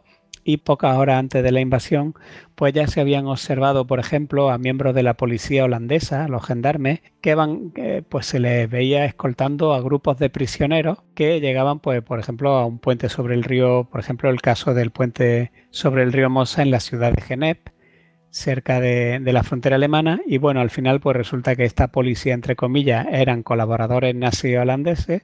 Y, los soldados y los, prisioneros también. Eran brandenburgueses. Claro. Que llevaban pistolas automáticas pues debajo de los abrigos y granadas en los bolsillos, etcétera. Claro, con la ventaja que da la sorpresa, los comandos reducen rápidamente a los sentinelas, se apoderan del puente y pues lo, lo van a defender el tiempo necesario hasta que ya llegan las primeras unidades de infantería alemana que acaban de, cruzar la frontera. En este caso del puente de Genep, pues va a ser el 265 Batallón de Infantería. Y bueno, pues va a haber un. ¿Me permites hacer una, una, pequeña observación? Sí.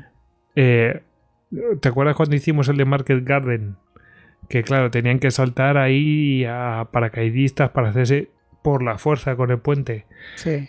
Eh, claro, en este caso no es así. En este caso es. Eh, vale, a lo mejor no hay tanta sorpresa, pero eh, como, como, en como en este caso, porque entonces está muy, muy, todo las, los combates estaban muy desatados y todo esto, pero aún así, es que esta forma es mucho más inteligente para hacerse con una posición. Eh, claro, totalmente por sorpresa. pero también mucho más estresante, porque tú piensas que el, que el puente está minado y al menor síntoma de, de alarma lo van a demoler. Lo único que tienen que hacer es apretar una palanca. Entonces, en el libro de, los brandenburgueses de Patterson se cuenta, por ejemplo, en la campaña de Holanda se, narran un montón de, una, de tomas de puente y es que se masca la tensión, porque claro, es verdad que tú cuando llegas ya a 10 metros del puente ya tienes el factor sorpresa, porque bueno, los, los sentinelas de este lado del puente pues están distraídos y a lo mejor llegan, se acercan y en el momento en que se acercan le enseñan la pistola y se paran, ¿no? Y ya ahí se ha acabado. Pero es que eso todavía no has tomado el puente. O sea, todavía te quedan a los del otro lado del puente que suelen tener a lo mejor búnkeres con ametralladoras y además te queda al que está en la casetilla con los detonadores. Entonces te ponen los pelos de punta cada, cuando vas leyendo porque justo después de esta primera sorpresa de los guardias de esta parte del puente, lo que hacían era que dos o tres salían corriendo a todo meter buscando las cargas de demolición y los detonadores. Y hay veces que se vuela el puente con... Sí, sí, que, no, le, no, le da tiempo a, quitar las cargas. Claro, que hay que tenerlo bien puesto para este tipo de cosas. Eso es carrera por tu vida, ¿eh? claro, correr carrera por tu vida totalmente. Además, era justo en el momento... Y además solían aproximarse de madrugada y era en el momento de aproximarte cuando ibas mirando por dónde podrían estar los cables o dónde asomaban las cargas o dónde podrían estar los, detonadores para que en el menor tiempo posible fueran directos al grano. Porque es que si no, los del otro lado del puente les dinamitaban la estructura. Normalmente en, estas operaciones sobre puentes ferroviarios eh, cercanos a la frontera, el modo operandi va a ser siempre el mismo. Aparecía una patrulla de brandenburgueses vestidos de cualquier manera, de obreros, de gendarmes de policía, de soldados holandeses, y entonces debían tomar el puente por sorpresa, eh, de la manera que hemos dicho ahora mismo. Acto seguido, cuando ya pues lanzaban una bengala o lo que sea, de que el puente estaba asegurado, y el puente asegurado no significa haber reducido los guardias, significa haber quitado las cargas y haber desactivado los, detonadores. Entonces, acto seguido, se, pues, se hacía una señal y a escasos metros, como a lo mejor estaban a 5 kilómetros de la frontera, pues a lo mejor en, en la misma frontera había esperando ya un tren blindado que se presentaba en el puente, lo cruzaba y establecía una cabeza de puente en el otro lado.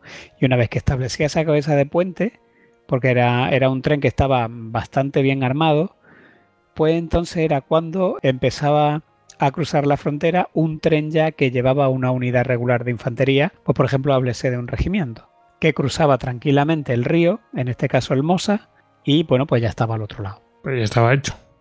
Claro, ese es el modo operandi. ¿Qué va a pasar en, en, Holanda? Pues que en algunos sitios tienen éxito, pero en otros muchos les van a volar el puente en la narices o incluso corriendo por mitad de él.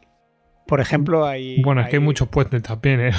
Sí, no, aquí esta, esta misma noche, esta noche de la primera invasión, hay operaciones en, en 30 o 40 puentes.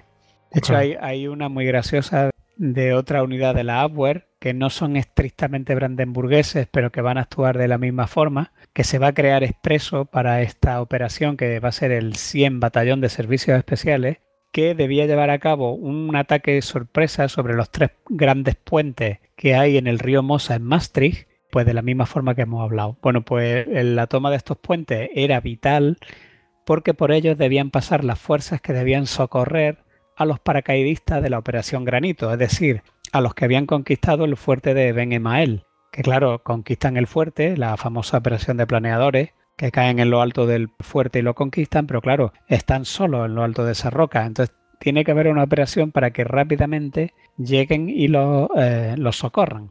Bueno, pues estas fuerzas que debían pasar por esos tres puentes de Maastricht estaban integradas por un Kampfgruppe al mando del teniente Hocke y se van a designar tres grupos distintos para la toma de, estos puentes. Y finalmente, pues todos los asaltos van a fracasar e incluso el propio Joque va a morir en uno de estos, de estos puentes cuando corría precisamente a quitar las cargas. Pues lo, lo, gracioso es que uno de los grupos designados para la conquista de uno de los puentes, que estaba compuesto por un alemán y siete colaboradores holandeses, pues habían sido acogidos la noche anterior a la operación en Maastricht por elementos pro-alemanes y no se le ocurre otra cosa que llevárselos de juerga. Y entonces acaban todos borrachos como piojos y bueno, pues aún así se plantean que tienen que llevar a cabo la misión y entonces aún así lo intentan.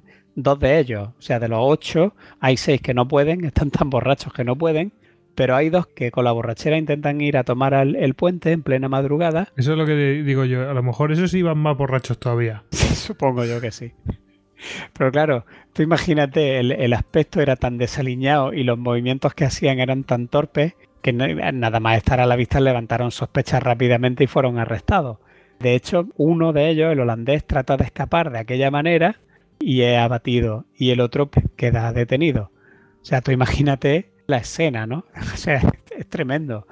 Luego otro puente de los tres tenía que ser tomado por 30 ciclistas, que era de 30 ciclistas a las 3 de la mañana, donde van 30 ciclistas. Sí, es que eso no, el Tour de Francia, ¿no? eso es como lo, de las mochilas, ¿no? De, paracaidistas, sí, eso no tiene ni cabeza. igualmente, y el tercer grupo que iban, que estos sí eran un poco más serios, iban disfrazados de gendarmes holandeses, pues también van a ser detenidos porque los uniformes no eran exactamente iguales a los de a los de la gendarmería holandesa y entonces rápidamente cantaron y los detuvieron. O sea, tú, y fíjate qué operación sería un guion genial para una película de Tarantino. O sea, esto lo, lo coge Tarantino y lo borda, los dos borrachos llegando al puente. Sí, sí, sí.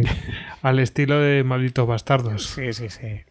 Eh, está también la, invasión a Bélgica, por ejemplo, un destacamento de más de 100 brandenburgueses vestidos de paisanos se infiltra entre las columnas en retirada del ejército holandés y de, y de refugiados que huían de los alemanes y bueno pues iban vestidos de toda suerte de cosas, incluso de padres, de madres y entonces llevaban las armas escondidas debajo de los colchoncitos de coches de bebé. O sea, imagínate en una columna de refugiados, pues hay uno tirando del coche del carrito del bebé, puede ir debajo los explosivos, la dinamita, el...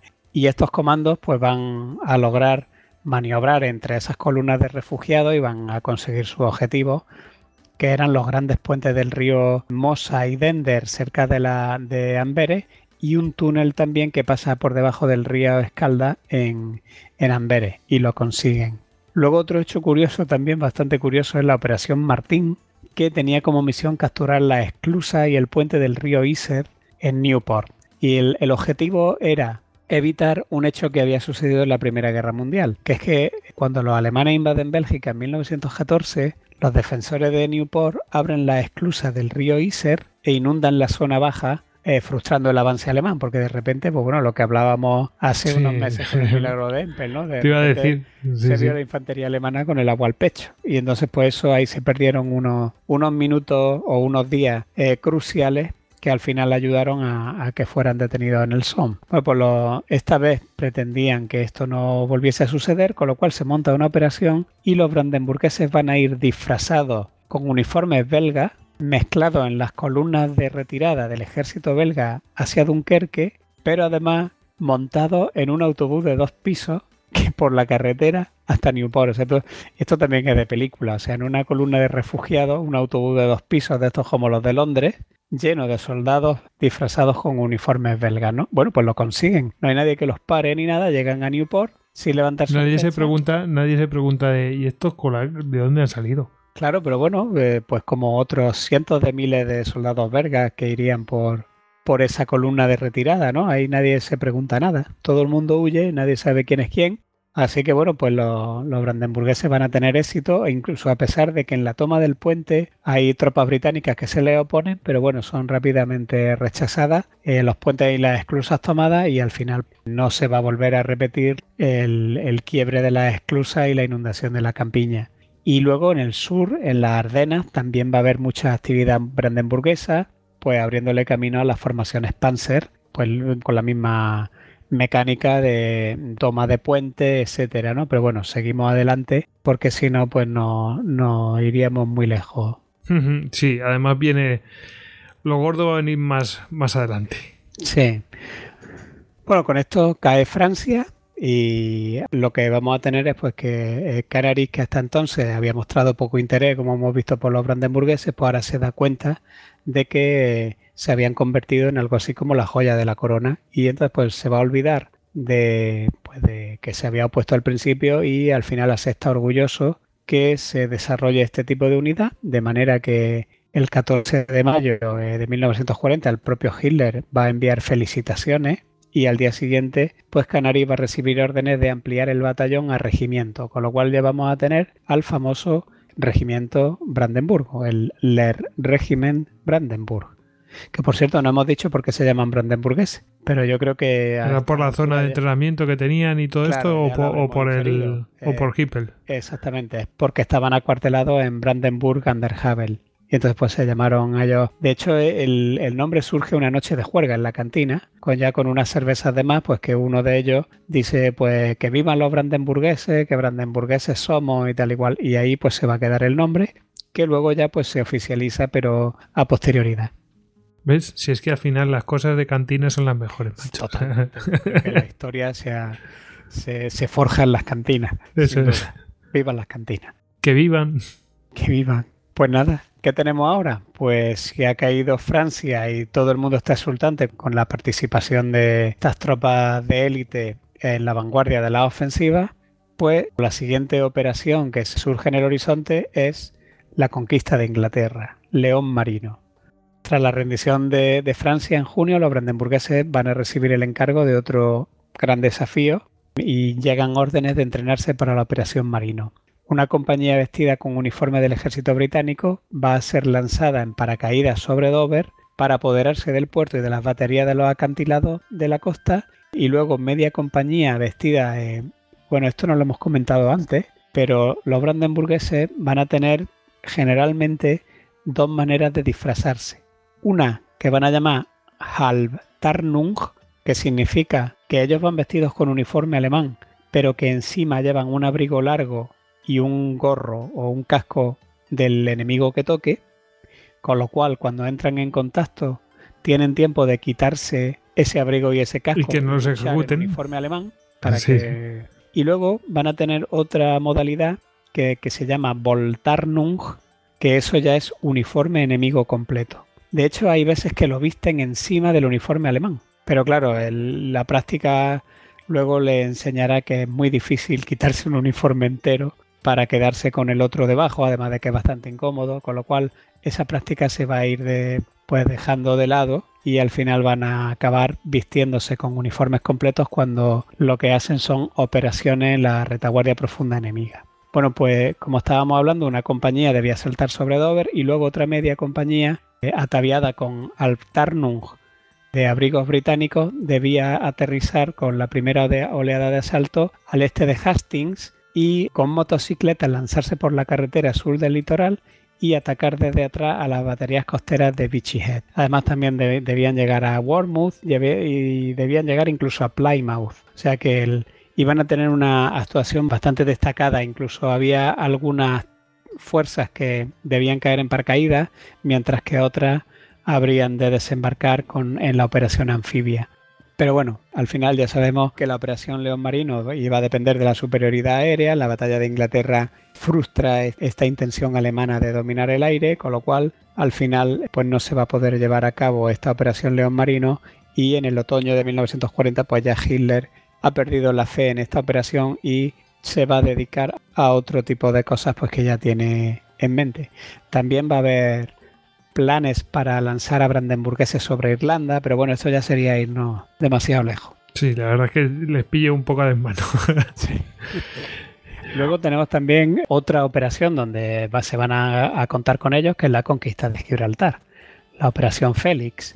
Uno de los planes de Hitler pues, era aislar el Mediterráneo mediante la captura del Peñón de Gibraltar, que tiene 6 kilómetros cuadrados, donde los ingleses pues, mantienen una guarnición y el caso curioso aquí es que Hitler por un lado con su OKW y Canaris por el otro, los dos van de manera independiente y, sin que lo sepan el otro, van a planificar cada uno por su cuenta un plan de asalto a Gibraltar. Entonces, por ejemplo, el plan de Canaris eh, sería el siguiente. En julio de 1940, Canaris convoca al capitán Hans Jochen Rudloff, que va a ser uno de los cracks de los brandenburgueses en el futuro, al cuartel general del Servicio de Inteligencia Alemán en Berlín y eh, le dice especialmente que le va a encargar la operación de conquista de Gibraltar precisamente porque su compañía se había distinguido enormemente en todas las operaciones en los Países Bajos y en Bélgica. De hecho, sus hombres, o los, los hombres de su compañía, habían ganado un total de 92 cruces de hierro en esas operaciones. Así que bueno, en la entrevista de, de Rudloff con Canaris, Rudloff oye con asombro todo lo que le va contando Canaris, cómo va desarrollando el plan, que es descabelladamente ambicioso y que consistiría en que el tercer batallón debía entrar en la España neutral desde el sur de Francia, cruzar en secreto el país en camiones camuflados y tomar por sorpresa la, guarnición eh, británica de Gibraltar pues una vez que llegasen a la línea. Eh, claro, Rudloff, él para su adentro consideró que la propuesta era absolutamente fantasiosa, pero no dijo nada, se lo guardó para sí y obedientemente voló al sur de España para hacer un estudio de viabilidad allí a la línea y por allí. Y claro, no tardaron en confirmarse las enormes dudas de Rudloff. España estaba llena de agentes británicos y pasar de contrabando un batallón completo desde los Pirineos hasta Gibraltar, pues se antojaba bastante imposible. Así que bueno, Rudloff regresó a Alemania con un informe negativo y Canary, por su parte, dio carpetazo, si bien de mala gana, a toda esta operación hasta que descubre que Hitler, por su lado y con el OKW, está pensando en algo parecido y que llevaba tiempo planificando, que era la operación Félix. Y entonces, con la aprobación del alto mando alemán, Dijo, esta la mía, voy a comentarle mi plan.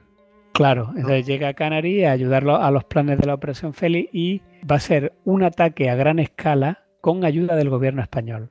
y esto ya esto es panota. O sea, se pretendían que los brandenburgueses se disfrazasen de legionarios de la Legión Española y que eh, una vez estuviesen en la línea, pues volasen la valla en Gibraltar, en el campo de aviación, destruyesen los depósitos de petróleo, la central eléctrica, la planta potabilizadora y por tanto dejarán a Gibraltar totalmente neutralizado. Y esto debía llevarse a cabo con 150 comandos que deberían preparar la incursión. Estuvieron preparados durante más de un mes hasta que la operación va a ser finalmente cancelada tras llegar eh, Hitler a la conclusión de que ni, ni las fuerzas militares españolas están en condiciones, ni los generales tienen ninguna predisposición por ayudar, ni Franco está dispuesto a entrar en la guerra de ese modo, porque claro, entrar en la guerra significa por un lado perder las Canarias y por el otro entrar directamente en el bloqueo, así que te quedaría inmediatamente sin petróleo porque Alemania no te lo iba a facilitar. Ya, ya vimos en el programa. bastantes problemas tenían bastantes ellos. problemas tenían ellos, con lo cual, desde el punto de vista estratégico, a España en absoluto le, interesaba entrar en la guerra. Así que, bueno, cuando ya Hitler se da cuenta de que no hay, no hay nada por la labor en España, pues entonces cancela directamente esta operación y se dedica también a otra cosa. Bueno, también aquí habría que decir que Canaris ayuda a Franco porque ya por este tiempo le dice que no se preocupe porque Hitler está pensando en la Unión Soviética. Así que probablemente en el encuentro en Endaya, Franco, sabedor ya de que Hitler está planificando la invasión de la Unión Soviética, Dale largas. claro, ¿no? puede, se siente con esa fuerza de poder darle larga sin temer una invasión. Quizás fuera por eso, por la información que le facilita Canaris, otra vez entroncada en lo que hablamos antes de que, bueno, siempre que pudo minar, minó, ¿no? Al, al régimen nazi. Pues ya lo vemos que, que, bueno, siempre va a estar la duda ahí. Sí, y bueno, pues eh, luego podemos pasar a los Balcanes, porque ya bueno, visto que contra Inglaterra no se puede, que contra Gibraltar tampoco, ahora lo que toca es prepararse contra la Unión Soviética y asegurar lo que por ahora se tiene, que son los campos petrolíferos de Ploiesti, que están en Rumanía. En esta época eh, se consolidan los grandes pastos de la Entente. De hecho, hay. de Entente, no, del eje, perdón. De hecho, hay, hay un acuerdo por el cual eh, compañías de brandenburgueses son destinados a Ploiesti para vigilar lo- los campos petrolíferos, porque existe el temor de que pueda haber operaciones de comando británicas de sabotaje para destruirlos. Así que bueno, como Mussolini hace su mus- musolinada en Albania intentando conquistar Grecia, pues bueno, Aquí estoy eh, yo, me aporré el pecho, ¿no? Claro, Yo de también repente, puedo. claro, de repente se va a abrir un teatro aquí de operaciones con el que Hitler no contaba y además justo en la espalda de los campos petrolíferos de Rumanía, con lo cual esto es un tema bastante complicado y eh, pues se tiene que poner a ver lo que va a ser en pues, la conquista de la península balcánica, de Grecia y de Yugoslavia. Desde el invierno y la primavera del 41 los, bran- los brandenburgueses se, se suman a, las operaciones básicamente, como hemos dicho, los yacimientos petrolíferos de Ploiesti, pero también en toda la ribera del Danubio. Por ejemplo, van a estar siempre apostados por ahí disfrazados de obreros en, en Rumanía, en Hungría, en Bulgaria, en Yugoslavia, etcétera, porque van a tener órdenes de proteger el material bélico del eje de un posible sabotaje que lleven a cabo los aliados y también las vías ferroviarias que transportan ese crudo desde Rumanía hasta Alemania. O sea, esto son cosas que no se pueden dejar al azar.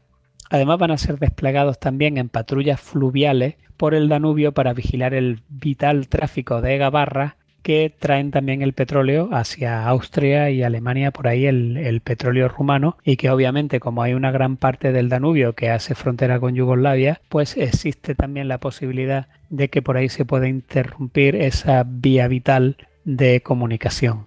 El Danubio pues serpentea a través de los Balcanes, es decisivo para la economía de Alemania y a raíz precisamente del intento de- italiano de de conquistar Grecia, pues esta zona se vuelve todavía muchísimo más caliente y Hitler pues piensa rápidamente en invadir Grecia y Yugoslavia el 6 de abril del 41 y los yugoslavos, claro, se temía que pudiesen tomar precauciones de defensivas naturales pues de, de cerrar el Danubio a estas embarcaciones y el sitio para hacerlo era precisamente una angostura que se llama las puertas de hierro, que se conocen ya desde la antigüedad, que son unos acantilados, un lugar donde el Danubio se estrecha mucho por una garganta de unos acantilados pues de cientos de metros de paredes casi verticales.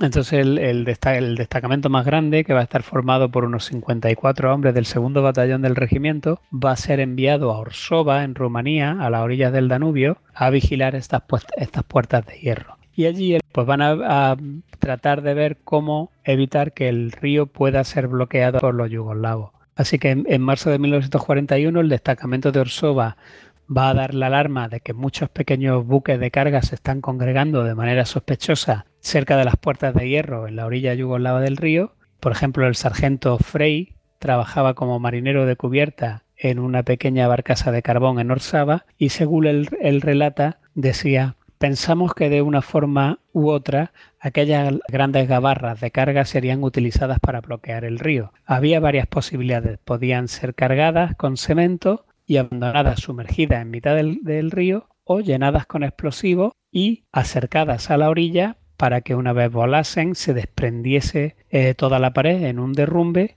y cegase todo el curso de agua que, que hay debajo.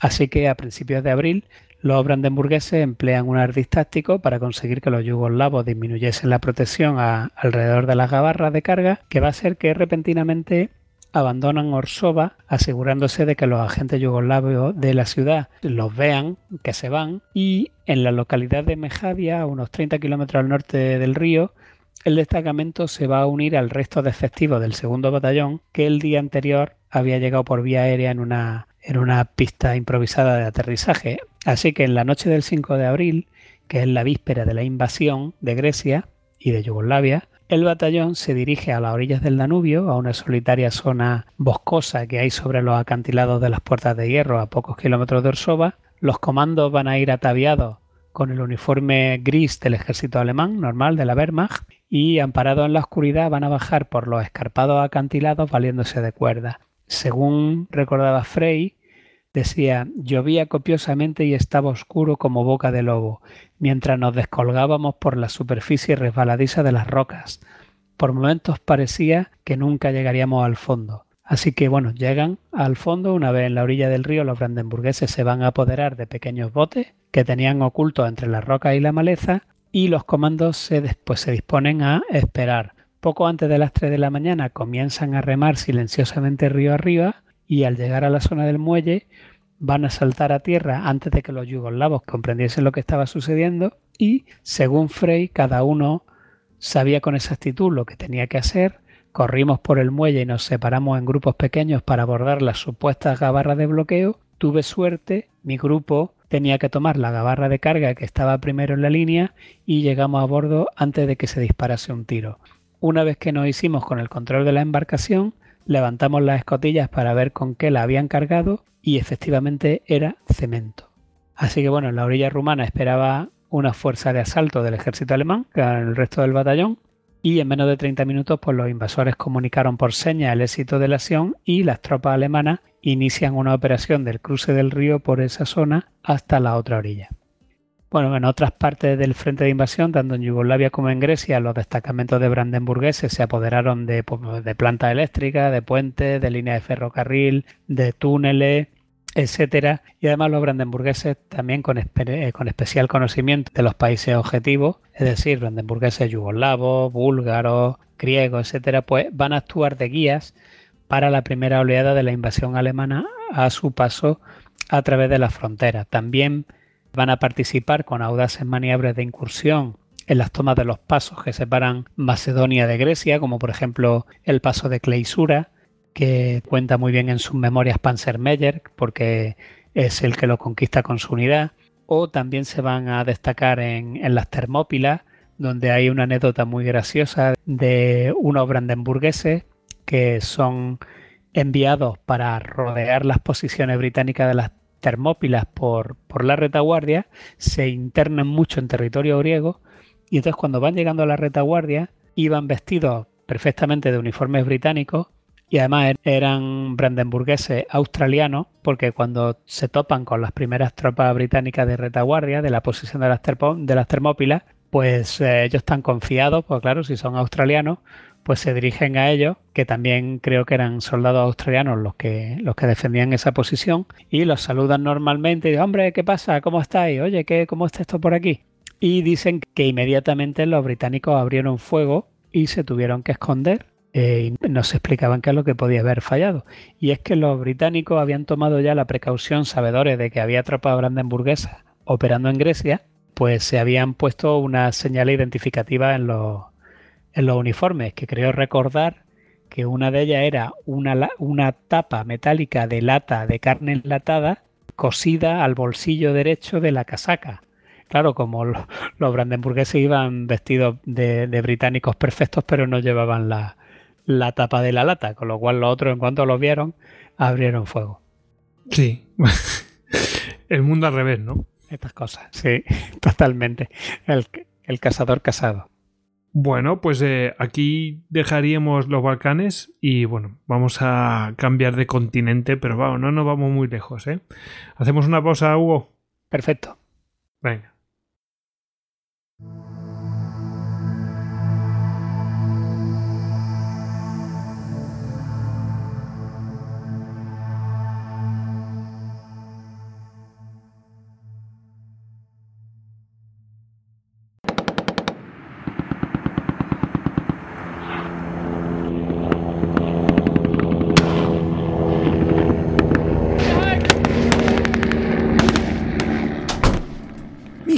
Esto es un desastre. Han destruido nuestras posiciones defensivas y debemos reorganizar la línea de ataque. Si hacemos una aproximación a los clásicos, Sun Tzu en el arte de la guerra decía... Los esbeltos en defensa se esconden en las profundidades de la tierra.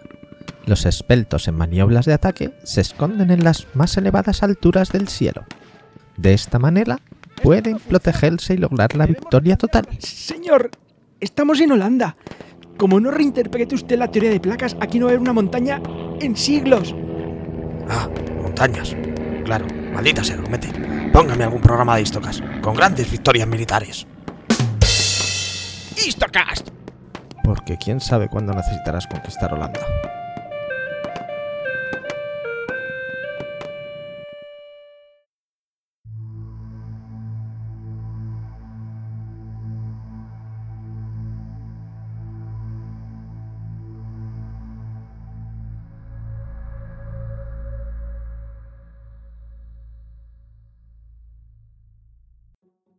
Bueno, estamos ya de vuelta de esta pausita que hemos hecho y como prometíamos vamos a cambiar de continente y nos vamos a ir a África. Ahí también actuaron estos brandenburgueses. Pues sí, eh, y además esta es una parte que es bastante menos conocida de lo que se sabe de los brandenburgueses y es que tuvieron una actuación bastante destacada en África por lo bajini, claro, porque son una fuerza secreta, pero sí que hicieron bastantes operaciones y bastante interesantes. Así que bueno, ellos llegan con Rommel prácticamente. Bueno, hay que decir que lo que hablábamos antes de que eh, los oficiales tradicionales del GIER no les gustaban este tipo de unidades, a Rommel le, le va a pasar exactamente igual. O sea, Rommel en sus operaciones que van a tener durante el año 41, el 42 hasta que llega al Alamein, hasta finales del 42. Él nunca va a querer contar con este tipo de unidades para nada hasta que lo intentan matar, la operación esta de comando inglesa que hay eh, en Breda Litoria, que él en realidad no estaba allí, ni tampoco era su cuartel general, de todas formas estaba en Roma, pero bueno, él eh, he informado de que ha habido una operación de comandos británicos que han asaltado unas dependencias del ejército alemán eh, y que iban buscando asesinar a Rommel y entonces a partir de ahí eh, él ya sí que empieza a tomarse en serio a sus propios grupos de fuerzas especiales, pero en un principio creía que, que eso no era manera de hacer la guerra. Aunque fuera simplemente para tomar medidas, ¿no? Claro, no, sí, incluso ya empieza a utilizarlo. Bueno, antes había, habido también algunas operaciones, pero iban un poco más independientes, pero a partir de ese momento ya sí que lo utiliza sobre todo en misiones de reconocimiento de largo alcance, igual que, que las del LDRG, el Long, el Long Descent Range Group, o del SAS, que de hecho también los va a ver, lo que pasa es que claro, con muchos menos medios, porque no estaban tampoco sobrados de combustible ni de material como para hacer esas, esos grandes recorridos y esas grandes incursiones que hacían las tropas británicas. Las primeras misiones se las van a encargar a la segunda compañía del, del regimiento Brandenburgo, que van a estar formadas en gran parte por alemanes Ausland de Israel, es decir, familias alemanas que en su momento emigrarían a Palestina y que vivían en Haifa y que bueno pues luego sus vascos los nietos de, aquellas personas que emigraron pues vuelven a Alemania eh, ingresan en el ejército y son rápidamente detectados por la AWER y los meten. Entonces en esta en esta segunda compañía que es la que tienen prácticamente de gente más afín a lo que es el norte de África, incluso a operaciones que luego habrá también en Oriente Medio y que de las que hablaremos luego, pues eh, esto, este va a ser el primer despliegue que se va a producir y se va a instalar en Trípoli. Y ya desde, el primer, desde la primera ofensiva prácticamente de Rommel, pues van a estar ahí. Bueno, pues la verdad es que es llamativo, ¿no? que, que utilizara gente, pues eso, de, allí de Haifa y tal. O sea, sí, bueno, es que vienen de todo el mundo, tienen gente prácticamente de todos lados, que hablan todo tipo de idiomas. Por eso decían que en la cantina las conversaciones eran tan interesantes porque había gente de todos sitios. Desde luego que sí, ¿no? sí. Eh, era como, no sé, tener un reclutamiento mundial. Y claro, ¿de dónde vienes tú? Ah, de Haifa, tal. Tiene que ser bastante interesante, la verdad. Sí, sí, sí. Bueno, eh, fenomenal. Dime, dime. Sí, no, y luego digo que es el la primera implantación, llega también una oficina o un departamento del hardware, se establecen una serie de, de centralitas de radio para comunicaciones encubiertas, etcétera. Y luego ya en octubre de 1941 va a llegar la decimotercera compañía del Regimiento Brandenburgo, que, es, que va a ser la denominada Compañía Tropical, que está a cargo de Friedrich von Koenen y que esta pues va a ser mm, básicamente la que se encargue de las operaciones de campo. El, o sea que va a tener directamente a alguien designado para ello. Sí, esta compañía va a ser de combate especializada y ya te digo, el, digamos que sería la contraparte del LDRG británico o del SAS. Además va, va, a tener un largo recorrido, al final se convertirá en batallón, pero eso ya lo veremos luego. Y también aparte de las operaciones que va habiendo con las ofensivas de Rommel, que por cierto en, en Bir Hakeim donde están los franceses libres resistiendo en el flanco para que no se desmoronase todo el dispositivo británico en una de las ofensivas de Rommel. También ahí va a haber brandenburgueses y van a tener una actuación destacada. Pero al margen, es que al margen de todas estas operaciones militares del ejército regular que están relacionadas con la ofensiva de Rommel o con las ofensivas británicas cuando les tocaba a los británicos, porque ya sabemos que la guerra en el norte de África pues tiene esa característica de acordeón, ¿no? que son carreras para un lado, carreras grandes retiradas para otro. Además de eso va a haber también grandes operaciones independientes, digamos, de las operaciones del teatro. Por ejemplo, hay una operación encubierta que se llama Operación Dora, que pretendía llegar a los confines del, desierto del Sáhara por el sur hasta, el, hasta llegar al lago del Chad para intentar eh, cartografiar la zona porque en el ejército alemán pues no se disponían de mapas fiables de, todo ese territorio. Y sabían que por allí iba una ruta logística que estaban empleando los aliados para abastecer Egipto que pasaba por todas las, desde el África Occidental, por las antiguas colonias francesas y por ahí pues iba, había una ruta importante de suministro, de combustible y de, de demás provisiones para el ejército británico en Egipto, con lo cual si ellos quieren interrumpir de alguna manera esa línea de suministro van a tener que mapear todos los confines del Sáhara por el sur, todo lo, eh, que es el lago Chad, Níger, etcétera, y entonces van a montar una gran expedición secreta. Son más bien tropas Ubeleite de las que hablamos, que son como, es como una especie de compañía que tiene el regimiento Brandenburgo, que son más espías que soldados. Es una cosa un poco rara, de, donde el personal rota mucho porque suelen ser espías que se reclutan para misiones concretas y lo que hablamos, pues en esa compañía reciben una instrucción de combate, digamos, y luego se van a sus misiones respectivas, pues con personal de ahí y del Departamento Cartográfico del Estado Mayor General se va a montar una misión para ir a esos confines del desierto a mapearlo y va a ser una misión con una dotación bastante grande. Se va a llamar la Operación Dora y bueno, va a tener una fuerza de 100 hombres, pero además van a ir con vehículos blindados, bastantes. Yo creo que mm, eran alrededor de 50 vehículos blindados, además de dotación de camiones. Y además van a llevar también. Bueno, eso, eso es muy heavy, eso no es para. Sí, sí. Es una gran expedición, pero tiene carácter científico. Entonces, pues sí, tienes, lleva su de esos 100 hombres, creo que había 60 o así que eran brandenburgueses de combate para defenderla, pero los demás eran todos científicos del departamento cartográfico. Y además es curioso porque llevaban también un Spitfire capturado con las marcas del desierto. Entonces, claro, eh, ellos lo que hacían era que iban mapeando o iban moviéndose por, por el terreno y el Spitfire desde arriba pues les iba avisando de lo que se estaban encontrando alrededor o de lo que pudieran tener alrededor. Y por otra parte, los franceses libres o los británicos que estuvieran por la zona, pues al ver el Spitfire con la marca británica, pues no pasaba nada por, eso, porque precisamente era un Spitfire. Esta misión va a tener un éxito completo, no es una misión de combate como hemos dicho, pero bueno, eh, llegan incluso a Níger mapeando y se van a volver, van a llegar a Trípoli sin, contratiempo. Pues qué, amplio, ¿no? Qué arco tan amplio. Sí, no, son miles, son miles de kilómetros al sur. coged, un, mapa y miradlo, o sea, es enorme. Es curiosísimo, sí, es curiosísimo porque además la, expedición se divide en dos. O sea, todo lo que es hacia el sur de Libia está bien, hay puestos italianos cada vez más pequeñitos hasta llegar a las montañas del, del sur del Sáhara y llega un momento en que se van a dividir en dos grupos pues para, para mapear las cosas mejor. Y es curiosísimo porque uno de estos grupos se tropiezan con una tribu de beduinos perdidos, están intentando comunicarse con ellos y, y cuentan que de repente llega alguien que les saluda como el saludo típico de Hamburgo, ¿no?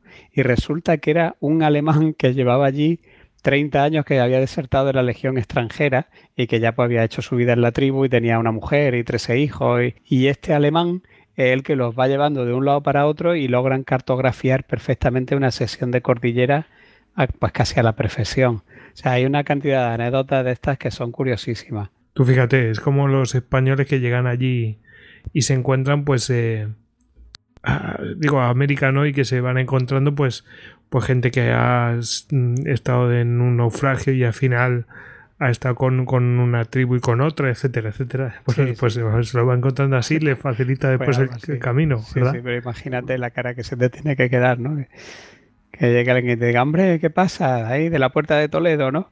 Sí, sí. Guayo, qué, qué curioso lo que es el destino, ¿eh? Sí, sí. Lo, que, Otra... Sí, dime. Yo te iba a preguntar, allí por, por, por esa, no digo justo por esa zona, pero vamos, en este frente ya estaban actuando lo- los SAS. Digo, mm, Sí. ¿no tuvieron algún encontronazo o algo así? No, porque el, el avión lo, lo avisaba con mucho tiempo para que pudieran quitarse de en medio. Y además que estamos hablando también de que son unas distancias absolutamente inmensas. Y esa es la retaguardia profunda. eh, realmente eso es casi tierra de nadie. Es más bien tierra del que la ocupa. Aunque estaba en la retaguardia alemana o italo-alemana, pero en realidad ni los alemanes dominaban aquel territorio ni había patrullas suficientes del SAS o del, o del RDG como para mm, controlar firmemente el territorio. Entonces, Y pues tampoco era una confrontación que les llamara la atención. claro, Simplemente raro miraban, cartografiaban y no se metían con nadie. Claro, lo raro realmente es que se llegasen a encontrar. Ahí eh, sería una carambola tremenda. Pero bueno, el, el avión en todo caso, pues sí que lo, lo avisaba en caso de que hubiera algún contratiempo. Luego hay, otra misión de estas así rara de este tipo también, que va a ser un ataque aéreo a Fort Lamy.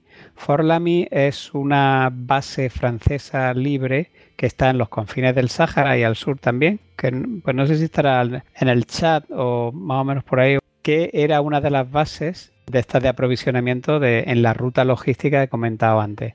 Y entonces, pues resulta que un alemán rico, hacendado, con plantaciones en África, que se llamaba Theo Bleich, pues de, de repente él se ofrece a la Auer para realizar una misión contra esas líneas de suministro e incluso él, él cuando se presenta él ya se había comprado un BF-108 que es un avión, una especie de avioneta, de hecho es el Messerschmitt que va anterior al BF-109, es una especie de avioneta más pequeñita, pero bueno, podría, podía ser armada. Y entonces él, presenta un proyecto de decir, bueno, yo conozco esta zona, yo he vivido toda mi vida en África y yo me presto a llevar a cabo un ataque aéreo contra Fort Lamy. Y lo gracioso de todo es que el Estado Mayor General le acepta el plan y además lo dota de un Heinkel 111, un bombardero bimotor, además de su BF-108, le da seis soldados más para que, que la tripulación del bombardero y lo denomina Sonderkommando Bleich. Así que, bueno, pues la... Un nombre mola un montonazo, ¿eh? Sí, sí, bueno, el, el, avión, yo he visto, no hay, hay fotos en blanco y negro, pero hay una recreación por ordenador con el, ciento, el Henkel 111 con las marcas de color del desierto y es realmente precioso. Bueno, pues como te decía, el, los franceses libres están ocupando este puesto avanzado de Fort Lamy en el chat a unos 2.500 kilómetros de la base de la Luftwaffe más meridional en el desierto. Es decir, si nos vamos al desierto libio y nos vamos a la base de la Luftwaffe más al sur, bueno, pues de ahí hay que contar 2.000 kilómetros hacia el sur para poder llegar a, a Fort Lamy. La posición era de, de, la mayor importancia estratégica para los aliados. Oye, podemos, era... podríamos calcular como una península entera de norte a sur, básicamente. Es una península, ¿no? Dos y, me dos y media casi, ¿no? Mm, me refiero a los, los mil kilómetros desde el, desde el último punto. 2.500. Ah, 2.500, sí, sí, sí. Pues entonces... Sí, 2.500. O sea, tremendo. Es un, es un montón. Pues sí, bueno, de todas formas, como te decía, Fort Lamy es uno de los núcleos de llegada y de almacenaje de toda esta ruta logística y de ahí se iba enviando hacia Egipto y entonces, en vista de la ofensiva planeada por Rommel contra el Aguila, que iba a ser para el mes de enero, pues se decide bombardear definitivamente, o se decide que en ese momento es cuando hay que bombardear Forlami, con la intención de, interrumpir las operaciones del, R, del LRDG y del SAS, porque básicamente ellos se van a nutrir de combustible de esa base. Entonces el, el 21 de enero de 1942, esta pequeña fuerza de dos aviones despega hacia lo desconocido prácticamente. A bordo del Henkel 111 va a ir la tripulación compuesta por el teniente Bonsack, el sargento Gabler, el cabo Bigman y el teniente Detman, que era un corresponsal de guerra que iba cubriendo la misión, y Blythe volaba su propio BF-108. La, la, primera parada de repostaje se va a hacer en una diminuta pista italiana que hay en un oasis perdido, que se llama el Oasis de Un, y luego Blythe pues, va a ser recibido allí en este oasis por el mayor conte Vimercati Severino, que era un, oficial italiano, que había volado hasta allí también, hasta esa pista con su saboya en el 20, el 20 de enero.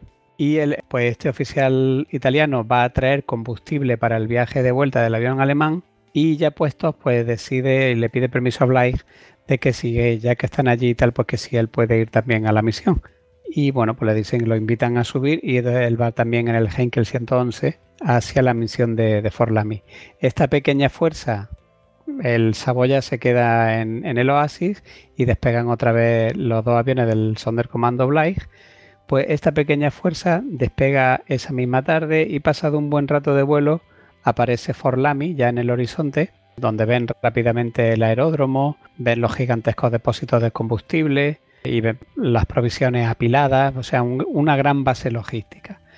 Así que una vez que están sobrevolando la base, el bombardero lanza sus 16 bombas de 50 kilos y gira para ver el resultado que han tenido. Y bueno, pues, mientras van girando, pues van viendo cómo estallan los almacenes y los depósitos. Al final, pues, gigantescas columnas de humo se alzan por los cielos y resulta que destruyen todo el combustible que tenían almacenado, que eran unos 400.000 litros de gasolina de aviación. Y además, bueno, también destruyen distintos tipos de aceite y lubricantes para vehículos a motor. También son destruidos 10 aviones en el suelo que no habían logrado despegar porque la sorpresa los había pillado en el suelo y no, no les da tiempo a reaccionar. Y bueno, pues fíjate, un solo bombardero con un BF-108, que si lo miras por internet, pues lo verás que es una avioneta, prácticamente llevaría un par de ametralladoras si es que se las pudieron poner. Pues imagínate el, éxito que había obtenido un solo bombardero contra una base logística de, ese calado. Sí, eso es una avioneta total, ¿eh? Claro. De hecho, las pintas que tiene son parece bastante un Cessna. Sí, de hecho, este es el modelo de avión que se va a comprar Francis Stigler cuando está en Canadá y cuando empiezan a invitarlo a ir a estos festivales aéreos para ser de malo, pues él, se consiguió un Messerschmitt 108 y era el que volaba en, esas ferias, curiosamente. Pues fíjate, claro, es que nadie esperaba que hubiera ningún claro, ataque por ahí. Claro, es que imagínate, están a 2.500 kilómetros en el interior con un desierto de por medio, o sea, se sentían prácticamente seguros. Bueno, pues acto seguido el, el Henkel 111 y el B108 pues ponen otra vez rumbo al norte entre un diluvio de fuego antiaéreo, esta vez sí, porque ya pues en las inmediaciones de la base ya estaban alertas y les disparan, pero bueno, es para nada. Y tras cuatro horas de vuelo más o menos le anochece.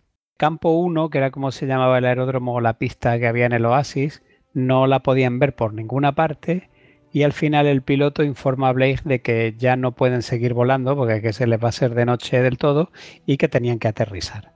Así que el Henkel 111 se posa suavemente en el suelo del desierto, que era totalmente llano, y el radiooperador, que es Bigman, pues va a comenzar a enviar de inmediato mensajes de, de SOS, pues radiando la posición y donde estaban, que se suponía, o ellos suponían que eran unos 120 kilómetros al sur de Aguedavia. Los intentos de contactar con el mando aéreo de la Luftwaffe en África no van a obtener resultados, pero Bigman siguió intentándolo y finalmente logra establecer contacto 48 horas más tarde, con lo cual pues desde allí le avisan al general Frolich, le dice que rápidamente van a organizar una, una misión de rescate y que van a ir a por ellos. Pero en ese momento se desata una tormenta de arena y entonces los aviones de rescate no pueden despegar y eh, pues el Sonderkommando Blake pues se queda allí en tierra, en, mitad de la nada, esperando a ver qué es lo que pasa. Cada uno de, los seis hombres de Blake disponía de una ración de un cuarto de litro de agua dos veces al día, es decir, básicamente dos vasos de agua al día. Y eh, bueno, el domingo 25 de enero Blake les da un cuarto de litro extra mm, para celebrar que era domingo pero las horas seguían pasando, el lunes finaliza y no se había observado todavía ni un solo avión en el cielo. El martes 27 de enero se reparte la última ración de agua y exactamente tres minutos más tarde el teniente Bonsack va a divisar un avión, así que grita rápidamente que le traigan bengalas, las tiran, el avión lo ve y resulta que es un aparato italiano de, reconocimiento, el modelo creo que es un S1, y aterriza y salta del avión el piloto italiano, y les lleva a Blake y a su hombre dos cantimploras de agua de dos litros y les dice que intenten aguantar hasta el día siguiente, que ya volverán eh, los italianos les traerán combustible porque el campo 1 está pues cerca, ¿no? Relativamente a media hora de vuelo o así. Pero a la mañana siguiente, antes de que aparezcan los italianos, aparece otro avión que es un, un Ju-52 alemán, pilotado por el teniente Becker, que está, es parte de la operación que ya por fin ha podido lanzar la Luftwaffe y los, divisa y aterriza también y bueno, bajan tres barriles de combustible que va a ser eh, combustible suficiente y que pueden regresar de nuevo a su base. Y esta es la historia de, la operación del Sonderkommando Blake, que también es otra cosa rara que ocurrió por aquel tiempo. Bueno, la verdad es que mm, yo me temía lo peor, que iban a morir todos. Pues sí, pues, pero vamos, pues Tuvieron podría, podría, haber sido perfectamente, porque ya sé, sin agua qué número de kilómetros a la redonda puedes recorrer en un páramo desértico. Eso está contado, o sea, no, son muchos. yo supongo que 20, 30 kilómetros a lo sumo. estar en máximo. Y con eso no va, no llega a ningún sitio. Bueno, em, ¿algo más en África? Sí, tenemos ahí también, bueno, de esto voy a hablar muy poquito, pero por mencionarla, eh, se llevó a cabo también la famosísima Operación Salam, que es la que lleva a cabo el conde Laszlo Almasi, que fue una operación que se hace por tierra desde, desde Trípoli para, para infiltrar a dos espías en Egipto, dos espías alemanes. Y entonces lo que hacen es que por las inmensidades del desierto, una expedición de camiones al mando del conde Laszlo, que en los años 30 había sido arqueólogo y había estado por toda aquella zona y había explorado toda aquella zona, de hecho, por el camino incluso se encuentran eh, bidones de agua y de combustible que había enterrado ocho o nueve años antes, pues logran llegar a las riberas del Nilo, sueltan a los espías y se vuelven. Esta es la historia que sale también en la película El paciente inglés, sobre todo de la mitad para adelante. Son los mismos personajes y el final, cuando ya están en la Segunda Guerra Mundial. Bueno, y además, y Despertaferro hace nada ha sacado también un libro que se llama El Oasis Perdido, que va también precisamente de este personaje, del conde Laszlo Almasi, que era húngaro, y de, la Operación Salam. Bueno, la verdad es que yo no he aguantado demasiado la, la película. Eh, se me hace muy lenta, pero bueno. Sí, sí. La verdad es que el que le guste la fotografía y la música está, está muy bien la peli. Yo la vi, la vi una vez nada más, y, pero recuerdo que, la, que me gustó. No sé si fue porque, porque tampoco esperaba mucho y al final me enganchó. Sobre todo me engancharon cuando descubren las pinturas rupestres allí en mitad de la nada. Y entonces se dan cuenta de que aquello hacía muchos miles de años había sido un vergel. Y ahora mira lo que es. claro. O sea que también en aquel tiempo había cambio climático. Ah, por supuesto, vamos. Eh, además que hay mucho testimonio de eso. Sí, sí. Bueno, pues eh, ahora tenemos que saltar al Oriente Medio, ¿no? Sí, bueno, podemos hablar un poco si quieres de Túnez, que bueno, está en África, pero yo creo que se, no es exactamente la parte de África que todo el mundo conoce con Rommel, sino que es ya la parte final, cuando en el Alamein eh, Rommel pues es derrotado y la, el, el, Africa Corps se tiene que retirar toda la costa hasta Túnez, hasta la cabeza de puente de Túnez, donde van a quedar copados por las tropas de Montgomery que vienen por toda la costa este y por las tropas norteamericanas y británicas que están llegando desde la parte de Argelia y Marruecos hacia, hacia Túnez. Bueno, pues cuando están ahí, en todas estas batallas que hay en el paso de Caserín y todo esto, pues ahí la compañía que hemos dicho antes, la compañía tropical de Boncoenen, se va a convertir en, batallón, va a ser el Abteilung Boncoenen, y aquí también va a haber mucha actividad brandenburguesa, sobre todo en, operaciones de sabotaje, que básicamente mm, son todas muy parecidas y pues van a, van a consistir en hay que destruir un puente porque bueno pues porque es vital para, cortar el paso por una carretera o una vía ferroviaria o algo para como vía logística para las tropas aliadas y entonces lo que hacen es que van a infiltrar a brandenburgueses paracaidistas con aviones o bien en planeadores los van a depositar cerca del puente van a acercarse de noche al puente van a poner las cargas de profundidad o sea las cargas, las cargas de demolición lo van a demoler y luego se van a retirar de nuevo a su línea. Como esa va a haber bastante. Unas salen bien y otras salen mal, en fin, ya hay, hay, hay bastante casuística y está bastante bien explicado en el libro. Y luego también va a haber una serie de operaciones en el litoral, donde los brandenburgueses van a llevar a cabo operaciones de casi casi de contraespionaje, porque lo que están es vigilando playas para que no haya incursiones de comandos aliados. Y en alguna que otra ocasión se van a encontrar, y bueno, hay una ocasión en la que capturan a un comando entero británico después de que, justo después de salir del submarino en la misma playa, y entonces, bueno, se callan y le, claro, le incautan los libros de código, la radio, etcétera, y entonces se tiran como, no sé, unas cuantas semanas transmitiendo como si fueran los, los, comandos británicos. Pues hemos estado aquí, hemos estado allí, hemos visto este puente, por aquí no se puede pasar. Y entonces es bastante curioso también cómo, cómo hacen ese tipo de, de trabajo de contrainteligencia. Que bueno, es un poco lo que hicieron cuando mm, se hicieron con la máquina Enigma, ¿no? Que, les hicieron la misma historia. Claro, claro. Y luego en Túnez también va a haber una unidad especial compuesta de varios batallones que van a estar integrados por tropas nativas. Va a haber marroquíes, va a haber argelinos, va a haber tunecinos, va a haber libios y todos estos batallones se van a integrar en un mando, al mando de los oficiales brandenburgueses, en un mando que se va a llamar el CODAT, que son las siglas de Comando Deutsch Arabischer Truppen. Es decir, ahí se van a, acumular pues todas las tropas nativas de, todos estos países que luchan por el eje.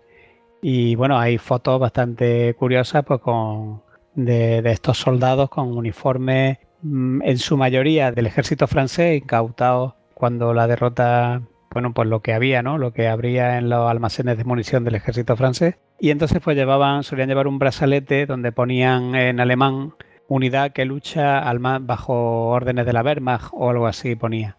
Y este, bueno, pues estas unidades se van a desempeñar en combate, aunque aquello duró poco, pero van a combatir.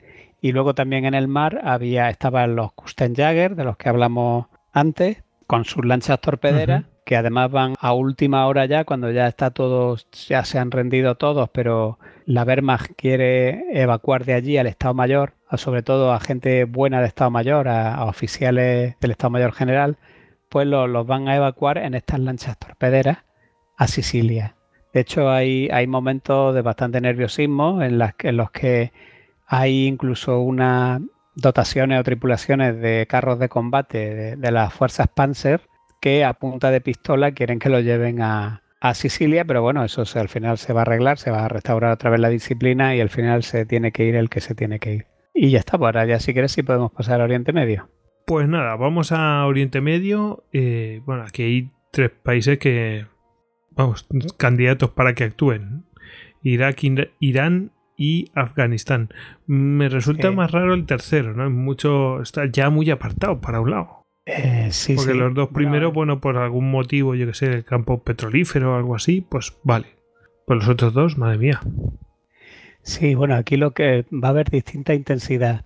El, hay, que ponerse en el momento, ¿no? Están ganando en todos los frentes, han llegado a Moscú, o sea, ellos piensan que tienen la guerra ganada y entonces ellos ya van por delante y eh, ya dan por hecho que el Cáucaso va a estar conquistado y que bueno pues que van a, hay que ir sembrando el camino o allanando el camino porque por ahí es por donde se supone que debe continuar la invasión. Entonces van preparando sus fichas. Principalmente donde tiene más importancia es en Irak, porque allí se pretendía llegar una vez que se concluyese la, la, conquista del Cáucaso. Lo que se va a hacer es que se propicie un golpe de Estado en Irak, porque era el camino más más cercano una vez que previsiblemente se hubiese conquistado el Cáucaso y entonces una vez que está el nuevo gobierno en, el poder pues se va a enviar un, contingente de brandenburgueses y un contingente de la Luftwaffe con aviones eh, Messerschmitt 110 que debían operar con los símbolos iraquíes. De hecho, si se busca en internet hay algunos perfiles con los Messerschmitt volando con, con las marcas de la Fuerza Aérea iraquí. El componente terrestre, es decir, los brandenburgueses, pues, van a quedar temporalmente en el frente ruso, es decir, van a llegar muy poquito a Irak. Todos van a quedar en espera de que se produzca esa invasión y van a, van a quedar a la altura de Odessa.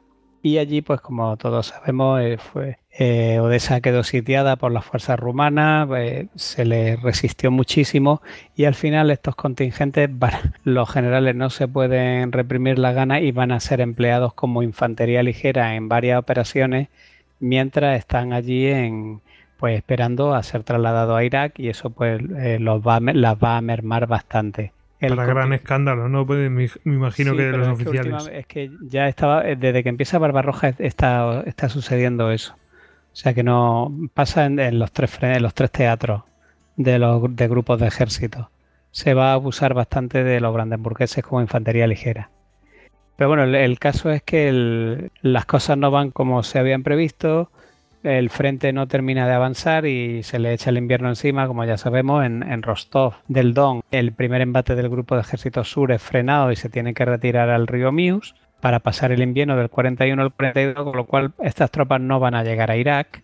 Irak se queda entonces en, una situación bastante precaria porque los británicos ya sí que le, han, le ha dado tiempo a, a recuperarse pues desde Persia, que es Irán, y desde su dominio, su dominio en Palestina, con lo cual han, organizado ya un ejército que está en posesión de poder atacar Irak tranquilamente, porque allí lo único que hay son los meses 110, que además no, no tienen repuestos, no tienen apenas combustible, porque es muy difícil que la ruta logística pueda llegar hasta ellos con los frentes tal como, tal como están en la Unión Soviética. Con lo cual, al final, con la ayuda de Siria, que todavía estaba controlada por Vichy, aunque no por mucho tiempo, pero todavía seguida controlada por la Francia de Vichy, pues eso, eh, todos estos aviones y todo este equipo, porque también creo que, van a, que hay alguna unidad blindada con tanquetas, ahora mismo que no recuerdo bien, pero todo, todo este equipo se va a evacuar eh, vía Siria y en los puertos eh, se va a cargar en buques italianos que los van a llevar de vuelta a Alemania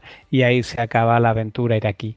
Luego hay también una aventura en Afganistán, concretamente en Kabul, donde mandan a dos agentes, que también una peripecia. Todavía no había empezado Barbarroja, con lo, con lo cual los agentes creo que los cruzan el Mar Negro en un puerto, eh, una vez que están al otro lado del Mar Negro, por ahí por Georgia, eh, pues alquilan un conductor que los lleve a Kabul. O sea, imagínate que viaje los dos hasta Kabul. Y la, misión que tenían, básicamente, allí tenían que contactar con, el cónsul italiano y con el cónsul alemán. Y la, su misión era básicamente levantar a todas las tribus pastunes que hay ahí en la frontera con, con lo que hoy es Pakistán, que en aquel tiempo era todavía territorio colonial británico de la India lo que pretendían era levantar a todas estas tribus contra el dominio británico. Bueno, al y a poco que las azucen, ¿no?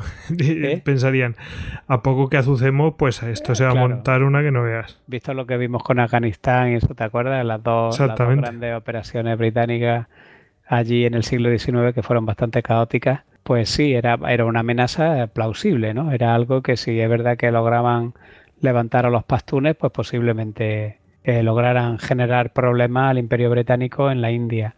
Luego no, no, va a salir bien esa operación, pero bueno, eso ya es otra historia. Además, uno de ellos muere y queda allí enterrado. Y de, hecho, en una de las operaciones de Afganistán de, la década pasada, hubo soldados del ejército alemán que van a estar allí destinados, no sé si con la comisión de la ONU o comisión OTAN, ahora mismo no recuerdo, que bueno, mueren en combate y van a ser enterrados, eh, bueno, pues se busca el cementerio alemán, que alguien le informaría de que en Kabul había un cementerio alemán, y eso va a propiciar que hubiera una trifulca muy importante en el gobierno alemán de un diputado que va a protestar porque no quería que los soldados alemanes caídos en Afganistán fueran enterrados allí en la tumba de, un supuesto nazi, que era uno de estos agentes de la Abwehr que, fue a, a Kabul.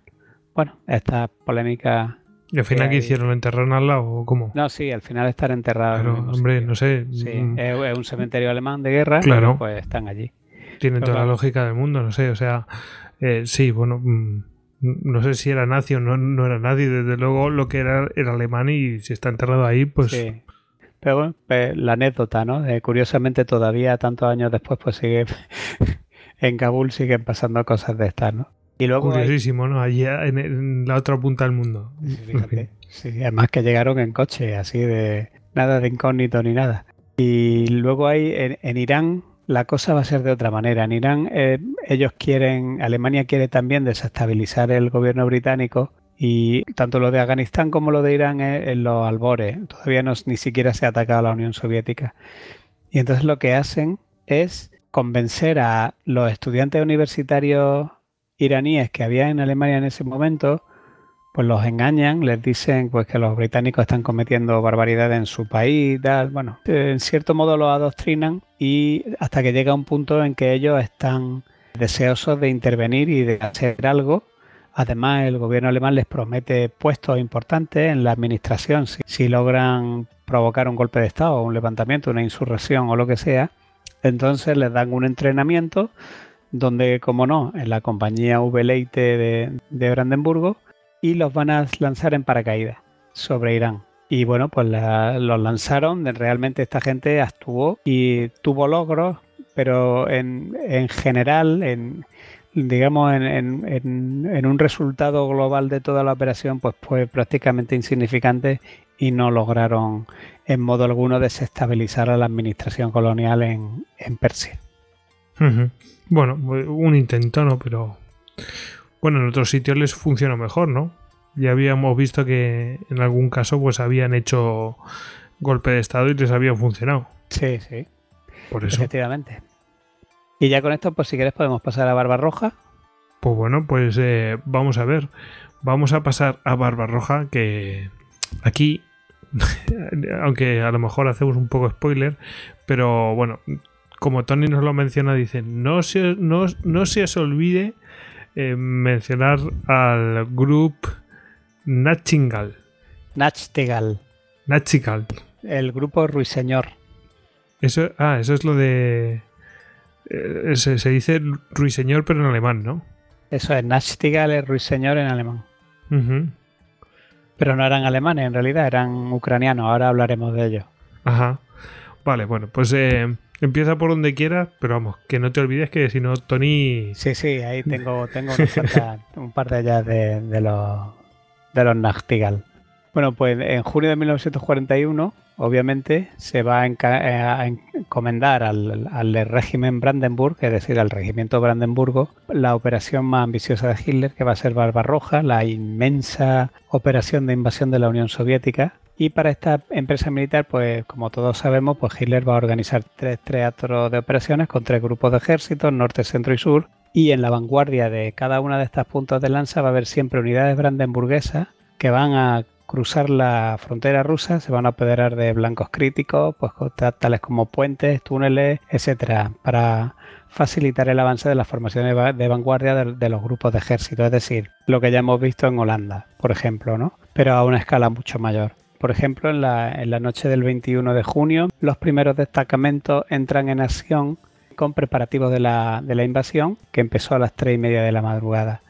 Ligeramente equipados y armados, la mayoría vestidos con uniformes soviéticos completos, es decir, Voltarnung, los comandos se acercan a su objetivo a pie, en botes, en planeadores, en paracaídas y en camiones, es decir, hubo operaciones para todos los colores. El avance alemán va a marcar el punto culminante de, esta unidad, del regimiento Brandenburgo, es decir, eh, aquí va en Barbarroja alcanzan su clima, ya que es un, además, además de ser una invasión, es una invasión gigantesca, que es donde ellos están realmente en su salsa, que es a la ofensiva. Cuando el ejército rojo se vio obligado a retroceder a lo largo de todo el frente, pues los brandenburgueses van a emplear eh, pues una práctica, su práctica preferida, y que además se va a convertir en uno de sus sellos distintivos, que es apoderarse de camiones soviéticos y mezclarse en las colas de las columnas soviéticas en retirada, es decir, lo que hicieron en Newport cuando se mezclaron con las columnas de soldados belgas en retirada y que iban ellos en el autobús de dos pisos, ¿no? Y claro, allí na- nadie, Nadie- nadie dice, no, aquí, pues aquí son- todo el mundo huye. Claro, pues más soldados que huyen, ¿no? Exactamente. Bueno, por ejemplo, durante el avance alemán en Letonia, en el grupo, en el sector del grupo de ejércitos norte, pues un destacamento de brandenburgueses disfrazados de rusos eh, heridos se va a infiltrar en la retaguardia del ejército rojo y cuando los últimos vehículos soviéticos estaban cruzando el puente sobre el río Divina, pues estos comandos heridos, entre comillas, se de, de repente, ya una vez que pasa el último camión, se deshacen de los vendajes, abaten a los ingenieros rusos que se disponían a volar el puente, pues ya los tenían, ya hablamos antes de que siempre que estaban a la vista del puente ya estaban ellos identificando quiénes podían ser los ingenieros, los zapadores, dónde estaba el, el mecanismo que hacía la explosión, dónde estaban las cargas, dónde los cables, o sea, eso era, estaban entrenados para hacerlo de manera automática. Y de repente que- levántate y anda, ¿no? Exactamente, así que en cuanto pasó el último camión soviético, se quitaron corriendo las vendas y salieron, claro, mataron a los ingenieros, quitaron la, quitaron los cables, quitaron las cargas de demolición y se quedan guardando el puente hasta que llegan las primeras tropas alemanas ya de la invasión, que bueno, pues van a facilitar que ese puente sobre un río principal, las puntas de lanza pasen por aire a toda velocidad y puedan continuar el avance sin problema hacia Riga, que es el principal puerto báltico de Letonia. También en, otras partes de la Unión Soviética, pues patrullas brandenburguesas van a penetrar cientos de kilómetros, digo bien, cientos de kilómetros detrás de las líneas soviéticas para realizar operaciones de reconocimiento o de espionaje o, o incluso también de sabotaje, aunque la de sabotaje generalmente está más cerca del frente.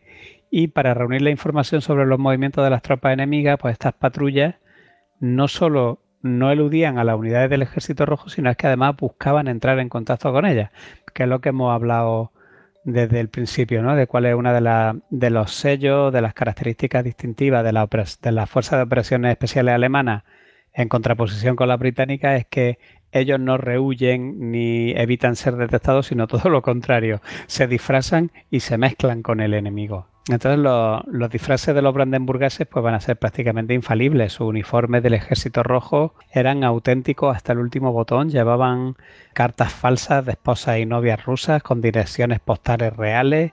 Pero bueno, siempre hay algún imponderable. Por ejemplo, el idioma pues va a plantear un serio problema a determinadas unidades de brandenburgueses que se movían entre los soldados soviéticos, pues ya veremos algún que otro caso. O sea, los comandos que no podían hablar ruso con suficiente fluidez, normalmente lo que hacían era para protegerse, era pues fingi- fingir que están heridos o que se vendaban o se hacían los inconscientes o gemían de dolor, eh, pues para evitar que un ruso auténtico le hiciese alguna pregunta o in- intentara hablar con ellos, ¿no? Con lo cual tiene que ser también una situación bastante estresante estar en una columna en retirada con soldados soviéticos y estar permanentemente teniendo que ser contestar o lo que sea, sí. dolorido o lo que sea para, para que nadie se dirige a ti a preguntarte algo. Aunque bueno, normalmente estos grupos eso lo llevaban también muy entrenado y cuando pasaba algo de esto, como la mayoría de los del grupo sí hablaban ruso, pues bueno, ya tenían ellos sus trucos, ¿no? Y con esto, pues si quieres podemos hablar del grupo Ruiseñor, que es el, el- el grupo Nachtigal. Eh, Vamos a con los ruiseñores estos. A ver. El, grupo Ruiseñor es un grupo de, inde- de independentistas ucranianos que estaban liderados por Stefan Bandera y que, bueno, pues ellos rápidamente los casta el- Auer para forman dos batallones distintos. Uno es el grupo Ruiseñor, que es un batallón, es el Abteilung Nachtigall, que va a ser de combate y luego también hay otro, forman otro grupo, pero bueno, ese es más activista político. Y de hecho le, le van a poner Ruiseñor los alemanes Nachtigall porque tenían un coro de canto y eran verdaderos cracks. O sea, era, era por lo que se ve era un coro, un coro que cantaban como los ángeles. Y de ahí le viene lo de Ruiseñor, lo de, lo de Nachtigall. Mira, qué curioso. Y el nombre de Estefan Bandera me suena un montonazo. Sí, Stefan Bandera. Pero un montón, ¿eh? No sé de qué. el líder independentista de Ucrania, que estaba exilado porque Stalin in- incluso había intentado acabar con él.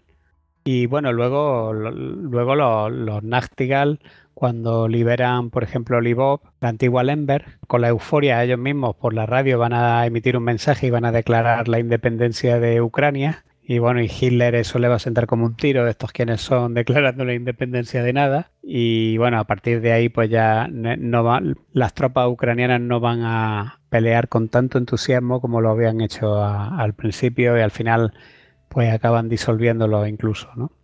Aunque este Stefan Bandera, que era un auténtico nazi, un radical fanático, una vamos, no sé cómo calificarlo. Un pieza, vamos. sí, un Sí, sí, un nazi eh, radical, vamos. Sí, un personajuelo de esto, que no me sale la palabra. Bueno, pues este incluso, claro, luego ya cuando declaran la independencia y tal, pues ya empieza a llevarse mal con los propios alemanes que acaban encarcelándolo porque ya lo consideran peligroso. Subversivo, sí. Claro. Y, luego al final creo que lo encarcelan, pero creo que al final sobrevive a la guerra. O sea, no sé cómo, con qué carambola, eh, logra sobrevivir a la guerra y luego, eh, cuando acaba la guerra, al final va a ser asesinado en 1959 en Múnich por un agente de la KGB. O sea, que se lo tenían jurado. Temían que este, pues, los occidentales lo pudiesen utilizar para desestabilizar otra vez Ucrania. Y entonces, pues, lo quitan de en medio. Bueno, volvemos a, los Nachtigal. En las primeras horas de la mañana del 22 de junio, que cuando empieza Barbarroja, pues eh, poco antes los ruiseñores van a entrar en Ucrania, en la Ucrania soviética, con órdenes de ocupar la ciudad de Psemisel, que, tanto le gusta a Tony, y establecer una cabeza de puente sobre el río Sam. Eh, ambas acciones eh, estaban dirigidas a mantener abierta la carretera hacia el este para las principales fuerzas de, fuerzas de asalto y esta vez los comandos llevaban uniforme alemán curiosamente porque lo que pretendían era capitalizar la simpatía de los habitantes locales que se inclinaba más por los alemanes que por los soviéticos, pues porque como ya sabemos, Stalin había provocado una hambruna muy grande en el sur de Ucrania y entonces pues allí no lo querían ver ni en pintura, ¿no? Con lo cual, y como excepción, aquí no van a ir vestidos en la línea eh, en la retaguardia de la línea enemiga como soldados del ejército rojo, sino como soldados alemanes porque pretendían precisamente hacer ver a la población que era proclive a las fuerzas alemanas su presencia. Bueno, pues ahí que los ve que van los Nachtigal con sus uniformes alemanes en la retaguardia profunda soviética de camino a su objetivo y llega un momento en que los comandos se van a topar de bruces con una patrulla soviética. Y claro, es tanta la sorpresa entre porque se tropiezan de golpe entre ambos, entre ambos grupos que ninguno va a disparar. O sea, tú imagínate, fíjate lo que es que se encuentren dos grupos frente a frente y uno van vestidos de alemanes y otro van vestidos de, soviéticos. Sí, quedan en shock. En shock, claro. Entonces el teniente que dirigía a los ruiseñores eh, va a ser el primero en reaccionar. Estaban entrenados para ello. Y entonces de repente exige en voz alta ver al oficial al mando de la formación soviética. Y este, pues vacilante, el capitán ruso responde que, bueno, que sí, que él que es el, jefe, pero que ellos se tienen que rendir. Y entonces directamente el, el le dice, tontería.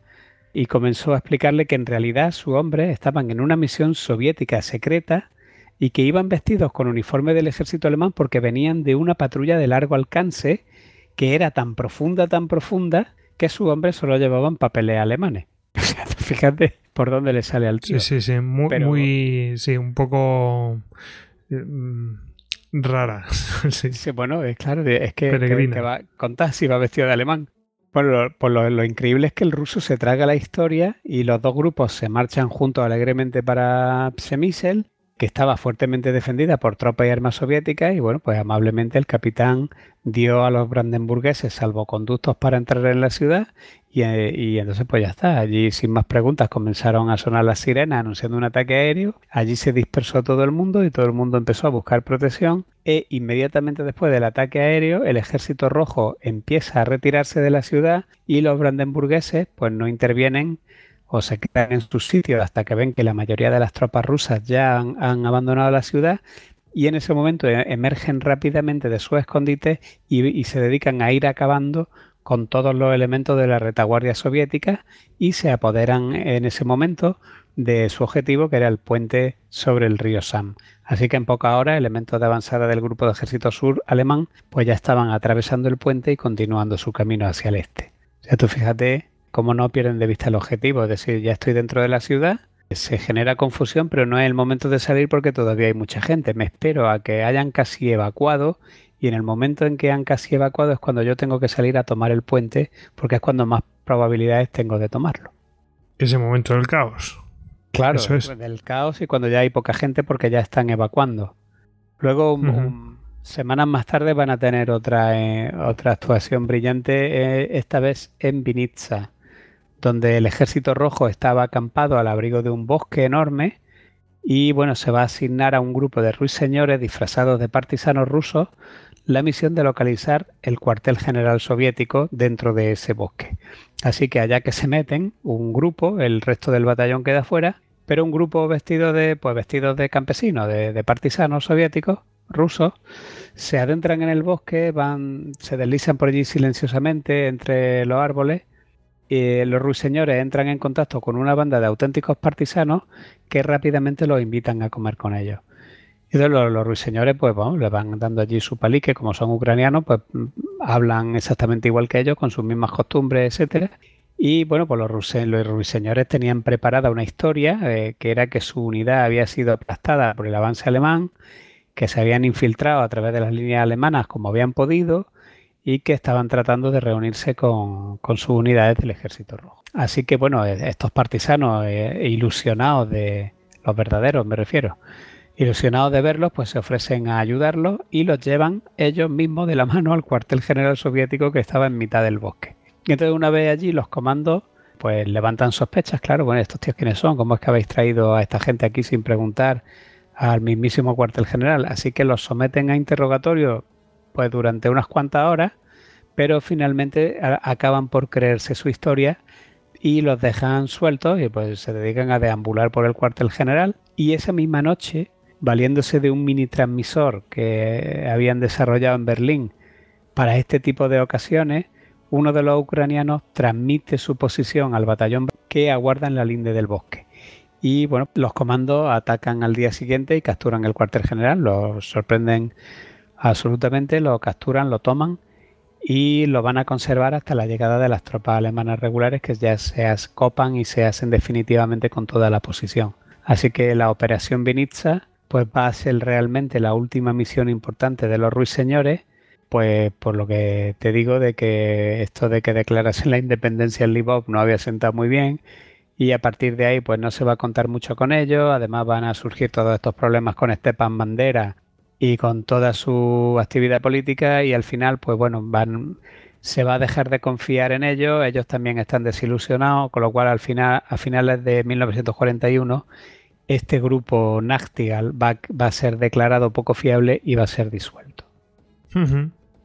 Luego bueno, la verdad, eh, aquí, mm, Tony, no te quejarás, hemos hablado un poquito de estos y la verdad es que con este esta vertiente política que, que han tenido, bueno, pues entiendo que, que me sonará el nombre de algo o lo, o lo haya oído, oído en algún lugar, ¿no? En fin. En- en- pero bueno, ¿hay más actuaciones en Barbarroja? Eh, eh, no, ya, no en Barbarroja propiamente dicha hasta diciembre del 41, pero sí, por ejemplo, en 1942, en el invierno, en los primeros meses de 1942, va a haber también una operación muy interesante en Finlandia que se va a llevar a cabo a través de los lagos helados e inhóspitos del norte de Karelia. Y la va a llevar a cabo la compañía que se designó Tromstorf que era una operación encaminada a volar dos puentes ferroviarios de la vía que comunicaba Moscú con el puerto de Murmansk, que era donde comenzaban ya a llegar las primeras ayudas del programa de préstamo y arriendo. Y esta operación es también muy interesante porque eh, por su exige una gran condición física. De hecho, el jefe de la compañía tiene que ser evacuado a Alemania porque a esas temperaturas, 40 grados bajo cero, pues su cuerpo no respondía, tenía que ser gente en un estado de forma magnífico. Los finlandeses lo que van a hacer es prestarle ayuda, pero ya está, simplemente apoyo, porque Estados Unidos había mandado una nota al presidente finlandés diciendo que se dejaran de tontería y que, pues como dicen ellos, ¿no? Don't mess with Texas. Pues no, no te metas con Estados Unidos y quédate en tu sitio. Entonces los finlandeses prefieren no beligerar demasiado y esta misión la van a llevar a cabo los alemanes y está muy chula porque van con kayaks por los lagos helados, pues los, los tramos que son de tierra se echan los kayaks a la espalda y hasta que llegan a la vía ferroviaria a Murmansk, que detectan los puentes Y bueno, eh, uno lo destruyen entero, otro lo destruyen la mitad y se vuelven. O sea que al final tienen éxito, pero bueno, son éxitos muy relativos porque rápidamente mandan los soviéticos tres batallones de obreros y en cuestión de una semana pues ya está el puente arriba otra vez, ¿no? Con lo cual... Sí, ya sabemos cómo son, ¿no? Claro, pese a que la operación es muy bonita en sí, realmente su, su efectividad fue casi nula y, no por ello se, se, llegó a neutralizar ese tráfico de mercancías que pasaba desde Murmansk a, Moscú. Así que bueno, ya con esto lo que pasamos es al año 1942 en la Operación Blau, en la ofensiva alemana, la Operación Azul 1942, porque tras la debacle de 1941 y desesperado por recuperar la iniciativa, pues Hitler lo que va a ordenar a sus generales en abril de 1942 es el comienzo de una nueva ofensiva, pero en el Cáucaso, al sudoeste de la Unión Soviética, con el fin de privarla de sus campos petrolíferos. Claro, el objetivo perseguido es casi triple. Por un lado, eh, pretenden conseguir una sorpresa total, porque los soviéticos están esperando que vuelvan a atacar Moscú. De hecho, en, todos los estudios de Stalingrado y eso, efectivamente, al principio la, operación progresa tan rápido porque casi el grueso de las fuerzas estaban apostadas en Moscú esperando la ofensiva. Por otro lado, le va a permitir a Hitler hacerse con el petróleo del Cáucaso, porque ya vimos también, por ejemplo, en el programa de Kiev, que de petróleo andaban, pero que muy, pero que muy mal. Y tercer lugar, ese petróleo que te puedes quedar tú se lo están negando al contrario. Con lo cual, pues podría, eh, pues tiene toda esa lógica de decir consigo el efecto sorpresa porque el grueso del ejército enemigo está en otro lado, además me quedo con su petróleo y además se lo niego, ¿no? Luego, o sea, el planteamiento en sí está bien, otra cosa es luego cómo lo van a llevar a cabo, cómo al final van a romper su, propio modo de hacer la guerra alemán cuando van a, hacer dos operaciones divergentes de grupos de ejército, una para el Cáucaso y otra para Stalingrado. Pues bueno, eso, eso es otra historia y ya nos estamos liando. Vámonos a los brandenburgueses. El caso es que el, regimiento Brandenburgo va a recibir órdenes de integrar sus fuerzas en el grupo de ejército sur y en el mes de junio los brandenburgueses van a volver a ponerse sus familiares uniformes del ejército rojo para facilitar el avance alemán más allá del río Don. Es decir, van a participar con el grupo de ejércitos A en la operación del Cáucaso en las profundidades de, ese teatro de operaciones. Como venía siendo habitual, pues la tarea de los comandos va a consistir en mantener abiertos los caminos, impedir la destrucción, la destrucción de instalaciones estratégicas, etcétera.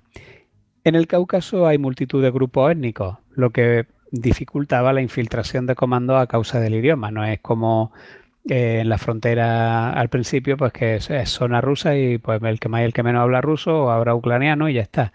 En el Cáucaso hay muchos muchos grupos étnicos con lengua mm, de origen muy distinto, con lo cual eso va a suponer un problema a la hora de operar. Porque claro, esto va a causar apuro y ahora lo, vamos a ver como el caso del, destacamento de brandenburgueses que se va a topar con un puesto de control soviético, como van en la retirada y van en esas columnas y tal, pues de repente se encuentran un control soviético en una de de estos avances por el Cáucaso y eh, los comandos pues viajan en un camión del ejército rojo, cosa que ya hemos dicho que también es modus operandi y es normal, y se hacen pasar por rezagados que vienen agotados procedentes del frente.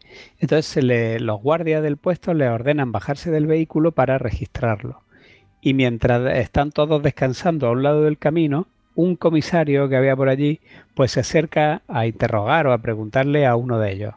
Y, con tan mala suerte de que va a preguntarle precisamente al, que no era ruso, al que, no tenía ni idea. Al que era, que era un alemán de Hamburgo, un, joven suboficial que no hablaba ni una palabra de ruso. Era de los pocos del grupo, pero le fue y le tocó a él.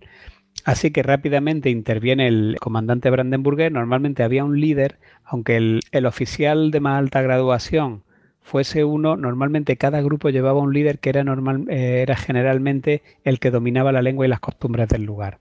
Entonces este, el líder del grupo, se apresura a irse hacia el comisario y le dice, con este no tienes nada que hacer porque es un armenio, o sea que, es que no, te, no, te, entiende porque, porque es armenio no me digas más, el otro sabía armenio.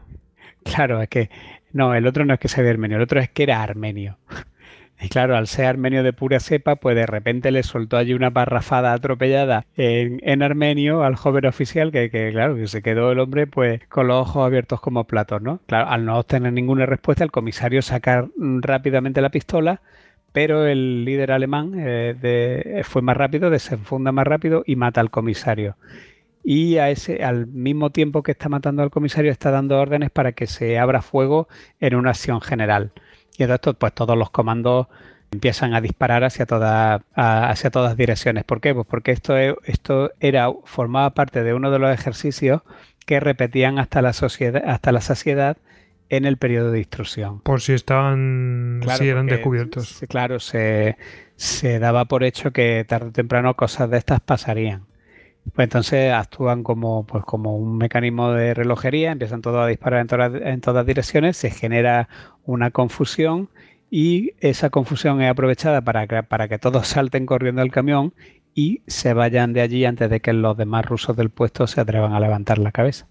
De que... Bueno, pues demuestra que están muy bien adiestrados y están muy bien entrenados, vamos. Sí, sí. Que tenían automatismos creados. Claro. Y luego pues tenemos la operación de Maikop, que yo creo que es la más célebre de los brandenburgueses, la más famosa, y con razón. Y esta se va a producir en el mes de julio de la ofensiva y el protagonista va a ser un destacamento de, de brandenburgueses dirigido por el, por el barón von Folkersam. Von Folkersam, para el que tenga interés en verlo, que busque la foto que esta está en internet, la foto de Scorseni en Budapest, que salen tres personas, y el que va en medio es un canijillo con una cruz de caballero, pues ese es von Folkersam. Pues von Folkersam es un alemán, como se está viendo por el nombre, de hecho yo me atrevería a decir que hasta prusiano, que es nieto de un almirante de la Armada rusa, eh, pues de estas familias que, que en tiempos pues se iban a otro país y se ponían al servicio de, ese ejército, ¿no? Pues, por ejemplo, tenemos los casos de... En España también tenemos el caso de Juan Van Halen, que también sirvió en el ejército del zar, o del propio José de Rivas, que fundó Odessa y fue amigo de la emperatriz, etcétera, ¿no? Bueno, pues... Eso te iba a decir. O sea, vamos, importantísimo ese señor. Fundó Odessa. Claro.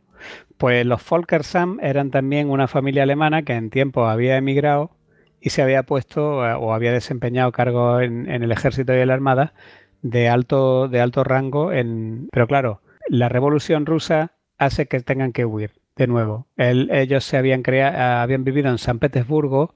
Volker Sam se cría en San Petersburgo, con lo cual es un San Petersburgo es como otro cualquiera, pero con la revolución rusa se ven obligados a emigrar y se, la familia se vuelve otra vez a Alemania creo, no sé si Alemania o alguna república báltica, pero vamos, se quitan de, en medio. Además, Volker Sam había estudiado en Alemania, había estudiado también en, en Viena, había estudiado economía y hablaba también francés e inglés. Tenía 27 años, era, era un máquina. Sí, la verdad. Y, y además está considerado como el oficial más audaz del regimiento Brandenburgo. Bueno, ahora lo veremos, ¿no? A Me imagino. De, claro, a principios de 1942, Volker Sam eh, le piden que cree su unidad y él recluta y entrena a una fuerza especial compuesta por 62 alemanes rusoparlantes procedentes del Báltico y de los Sudetes y eh, los llama la pandilla salvaje. Y proyecta llevarlo detrás de la línea rusa más allá de lo que haya ido cualquier otra unidad brandenburguesa. En julio, ya en pleno azul, en la ofensiva del Cáucaso, pues van a recibir una gran misión, que es meterse en la retaguardia soviética a gran profundidad, infiltrarse en las líneas e impedir que los soviéticos destruyan los, campos petrolíferos de Maikop. Pues claro, eh, ante la cercanía de la ofensiva, pues normalmente lo más lógico no es esperar al último minuto para destruir los campos, sino que yo los voy destruyendo ya en avance para cuando haya llegado el enemigo, los campos van a estar destruidos. Con lo cual la misión de este hombre va a ser infiltrarse en la retaguardia profunda soviética para evitar que el enemigo destruya los campos de Maikop. Así que lo que hacen es que se visten con uniforme de la 124 Brigada de Fusileros de la NKVD, que es la, policía secreta soviética, es decir, que por lo menos llevaban un uniforme que infundía mucho respeto y al amparo de la oscuridad estos integrantes se van a infiltrar en las líneas soviéticas con destino a Maikop en camiones capturados del ejército rojo. Durante la tarde del primer día, en territorio ya enemigo, Folkersang y su, y su hombre se topan con un enorme campamento en una aldea de desertores del ejército rojo, de gente, pues esto que en confusión en una retirada general, pues hay allí gente de lo más variopinto. Y Folkersang, eh, lejos de asustarse, pues rápidamente se le ocurre una idea genial. Él se adelanta para intentar hablar con los rusos y no tarda en darse cuenta de, que la moral está por los suelos y de que en realidad están todos allí pues planeando pasarse al bando alemán y que no ni ganas de combatir ni nada. Y entonces, para asombro de, de los del grupo alemán, el Folkersand se sube al, al, capó del camión y le lanza un discurso, una arenga allí conmovedora, exhortando a, a, estos soldados soviéticos a continuar la lucha para que la gloria de la madre, de la madre Rusia y Stalin prevalezca en la victoria final, etcétera. Bueno, les larga allí una arenga y claro, eh, esta impresionante actuación pues va a llevar a un considerable número de desertores a reafirmarse en su lealtad a la Unión Soviética. Así que ilusionados van a aceptar seguirlo y por supuesto pues él va a estar encantado, claro, porque él, él se da cuenta de que estas tropas soviéticas le van a proporcionar una excusa perfecta para moverse por donde quiera. que podía ser menos sospechoso que una unidad de hombres de, del NKVD al frente de un gran número de soldados soviéticos en, el corazón del territorio ruso. y que la había arengado, él estaba fuera de toda duda. Claro, no, me refiero para, para gente que lo viera desde fuera. Sí, sí, eso por supuesto. Una unidad de, tropas del NKVD con un montón de, gente que parecían desertores, pero que en el fondo al final parece que lo ha estado reuniendo y que lo lleva a algún sitio, ¿quién va a preguntar? O sea que se podía mover para donde quisiera, tenía la excusa perfecta y el, el disfraz perfecto. Así que en la mañana del 2 de agosto, los brandenburgueses eh, y esta banda de animosos soldados rusos reconvertidos, pues se van a dirigir a Maikop y se van a mezclar con un convoy que se encuentran soviético que también está en retirada. Y en un puente sobre las vías del ferrocarril, en los alrededores ya de Maikop, se van a tropezar con un destacamento de, hombres del, del NKVD de verdad, que estaban dirigiendo la riada de tropas y el tráfico, estaban intentando allí poner orden como podían. Y entonces Folkersam, que vestía su uniforme de comandante del NKVD, pues tuvo uno de esos arranques típicamente descarados suyos, detiene el camión y se acerca a un tenso comisario que ve allí que trataba de, solucionar todo el jaleo del tráfico que había allí liado. Y así que lo ve venir el ruso, pues le dice a Folkersam, el ruso a Folkersam. Le dice, así que por fin ya te has molestado en aparecer. Dice, bueno, pues ahora ya no te, no te necesito, quítate de ahí.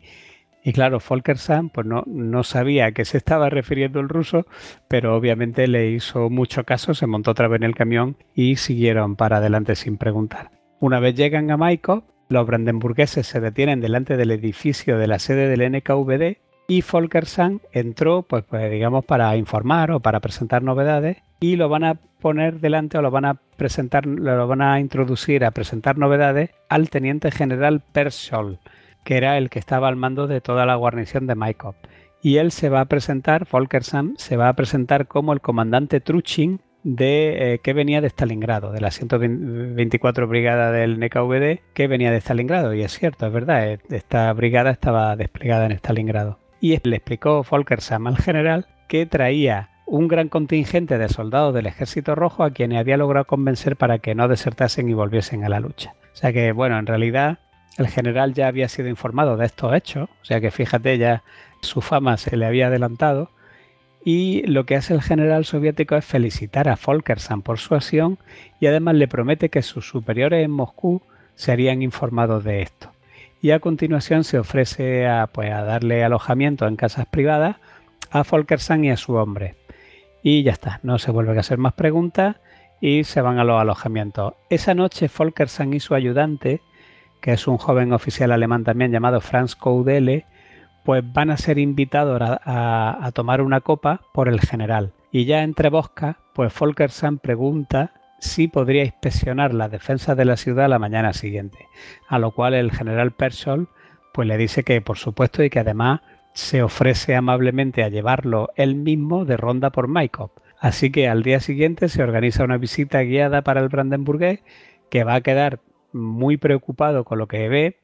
Los rusos tenían artillería pesada, tenían bastantes blindados protegiendo los accesos por donde habían de llegar las tropas alemanas en el ataque a la ciudad. Y cuando el general ya por fin le ha enseñado todo el sistema defensivo de Maikop, pues al final le pide opinión a Folkersen. Dice, bueno, ¿y tú qué opinas de lo que estás viendo? Y este aprovecha la ocasión, está rápido y trata diplomáticamente de argumentar a favor de desplegar las defensas para el caso de que el ataque tuviese un frente más amplio. A lo cual el general acepta enseguida el, el, nuevo despliegue sugerido y en particular el de dispersar la artillería contra carra y, alejarla de la carretera. O sea, tú fíjate, tú fíjate la situación, ¿no? toda la artillería contra carro, eh, claro, eh, apostada en la carretera por donde van a venir los Panzer, ¿no? Y, y diciendo al general, y mi general, ¿y no se le ha ocurrido a usted que los tanques pues, podrían venir por ahí, por campo a través, en vez de por la carretera, yo creo que sería conveniente que quitase usted de aquí estas piezas y las pusiese allí, total, con lo cual va deslavazando los sistemas defensivos a gusto, ¿no? Y el general encantado. Y que no quedara sospechoso, ¿no? Eh, claro, exactamente. Con lo cual va deslavazando toda la defensa de, de, de Michael y, la, y va apuntando las piezas de artillería para el lado contrario de donde van a venir los alemanes. Bueno, pues así se tira cinco días, cinco días enteros de, este modo. Y eh, pues con los brandenburgueses con su uniforme del NKVD, pues deambulan libremente por la ciudad, se familiarizan con las defensas, con los campos petrolíferos cercanos, etcétera. Y el 8 de agosto llegan noticias de que el ejército alemán está solo a 20 kilómetros de Maikop. Esa noche Folkersang oye el ruido ya lejano y sordo de los cañones de los Panzer y la artillería y además siente cómo vibran los cristales de la casa propia porque la artillería rusa está empezando ya también a contestar. Así que el oficial reúne a su hombre en la casa en la que se alojan y les da las últimas instrucciones porque ya ahora sí se acercaba el momento de actuar. Debían formar grupos pequeños y generar la máxima confusión posible entre los defensores soviéticos para impedir que destruyesen las instalaciones petrolíferas. Las calles de la ciudad estaban atestadas de refugiados, de, de partisanos, de refuerzos de tropas que estaban siendo enviados desde el sur, camiones, etcétera. Así que Folkersang y su equipo se van a dirigir primero al cuartel general de la, del, del NKVD en busca del general, pero eh, cuando entran le, dicen que, que, el general y su estado mayor ya se han marchado de allí y que ya no están, con lo cual ve el cielo abierto. la siguiente parada de los brandenburgueses va a ser a las afueras de Maikop, en la parte norte de la ciudad. Allí hay una casa aislada que habían estado viendo los días anteriores en sus paseos, donde sabían que, estaba, que había instalado un centro de comunicaciones del Ejército Rojo. Desde allí, de hecho lo habían visitado, desde allí se controlaban las terminales de la red telefónica del ejército que unían las posiciones del frente actual pues con el cuartel general del sector y con mucha unidades desplegadas no solo en Makeup, sino en los alrededores. Así que la instalación ven que está poco vigilada y en todo el jaleo con la artillería disparando, etcétera, pues Folkersand va a aprovechar rápidamente la oportunidad y lo que hacen es que con el grupo rodean la casa y a una señal lanzan todo a la vez una lluvia de granadas por la ventana. Pero todo a la vez, claro, las granadas estallan todas a la vez el, edificio por dentro revienta, se producen una serie de explosiones, empieza a salir humo por las ventanas. Y claro, ¿por qué lo habían hecho así? Porque lo que pretendían era que los rusos que hubiera en las inmediaciones, cuando vieran aquello, pensasen que había sido un impacto directo de la artillería alemana. Y efectivamente así ocurre. Nadie repara en que realmente lo que habían hecho había sido destruir ellos mismos la, este centro de comunicaciones. Así que para que nadie atase cabo rápidamente, se van de allí y siguen deambulando por las defensas de Maikop. Ahora lo que van a hacer es que se marchan a primera línea y bueno, pues Volker Sam, además ya de contar con su propia autoridad de, que le daba el uniforme del NKVD, es que además como se había estado paseando por allí durante dos o tres días con el general y todo el mundo lo había visto con, pues acompañado por el general, pues todo el mundo creía ciegamente que Volker Sang era un, oficial soviético, con lo cual... de la pues, total confianza, además. Claro, él confiaba en poder dar órdenes sin que le rechistase nadie, así que llegan a, allí a primera línea y Volker Sang pues finge sorpresa de ver que todavía quedasen allí soldados. Entonces se, se dirige al responsable y le pregunta, pero bueno, ¿por qué sigue disparando? ¿No sabes que ha habido una retirada general hacia la retaguardia? Así que más vale que te pongas en marcha, pero asegúrate de que ni una sola pieza del equipo caiga en manos de, los alemanes. Venga, venga, vamos, vamos. Y eh, bueno, pues el, truco funciona y los soldados comienzan rápidamente a replegarse, a destruir las piezas que no podían llevarse consigo y Folkersam va a ir utilizando este mismo truco pues, pues, a lo largo de toda la línea mientras le dio tiempo. Pero llega un momento en que va a tropezar con un oficial soviético que es terco y desconfiado que insistía en confirmar la orden de retirada antes de moverse de allí. Así que el oficial alemán, con total sangre fría, sabiendo que el centro de comunicaciones había sido destruido, anima al oficial para que llame y a su comandante y que él mismo le confirmará que la ciudad se está evacuando. Pero claro, el otro llama y cuando ve que está la línea muerta, pues dice, pues, pues, es verdad, se han ido, ya, aquí ya no hay nadie, pues vámonos, ¿no? Claro, lo que no sabía no sabe si está destruido, no está destruido o qué. La, había destruido antes con la granada de mano. Así que a esta altura los brandenburgueses ya están interviniendo otro puesto vital de comunicaciones del que se encarga Coudele, que es el segundo de Folkersam, y que es una oficina de telégrafo y de teléfono local. Cuando Coudele entra y, dice que la ciudad está siendo evacuada, pues el director trata de comunicarse con el centro de comunicaciones del ejército y obviamente al no recibir respuesta supone que es verdad que están siendo evacuados, así que él y su personal se reúnen también apresuradamente y salen corriendo de allí y se unen a la oleada de refugiados que ya en ese momento estaban abandonando la ciudad, dejando en manos de los brandenburgueses el sistema telegráfico que comunicaba con la mayor parte de las unidades desplegadas en el Cáucaso Norte, ya no solo en Makeup, sino en todo el Cáucaso Norte, con lo cual, pues imagínate, los alemanes puestos al aparato, pues cada que le iban mandando información, pues ellos van contestando, no, no, nos estamos retirando, nos estamos retirando. ¿Y ustedes dónde van? Nosotros, pues no, pues aquí en Mycop nos estamos retirando, ¿no? Y así que imagínate. Así que ante los mensajes que llegan a raudales desde muy diversas unidades militares, pues Coudele y su hombre pues van a transmitir siempre este mismo mensaje, ¿no? No puedo conectarlo o nos estamos evacuando. Si usted es un refuerzo que está viniendo hacia el norte, dese la vuelta porque ya aquí no hace falta, ¿no? Imagínate la cantidad de ruido que están metiendo desde, desde ese centro de comunicaciones. Y bueno, pues las aplicaciones están, como hemos visto, ya es un caos total. Las tropas rusas se están retirando del frente por las propias órdenes que le está dando Folkersam, que, lo, que está prácticamente desmantelando la primera línea de defensa. Madre mía, ¿eh? esto ya no es que, bueno, aprovechas una retirada, no, es que tú haces la retirada. Eh, tú haces la retirada, efectivamente, pero es que lo más gracioso de todo es que cuando estas fuerzas están retirándose de primera línea, hay algunas que incluso se tropiezan en la carretera con refuerzos que vienen a apoyarlo pero bueno, pero no, es que venimos a, venimos a, no, pero si ya nos hemos retirado, total, que esas mismas que van en retirada se van arrastrando a las unidades que venían de refuerzo con ellas y con lo cual nunca llegan a la ciudad.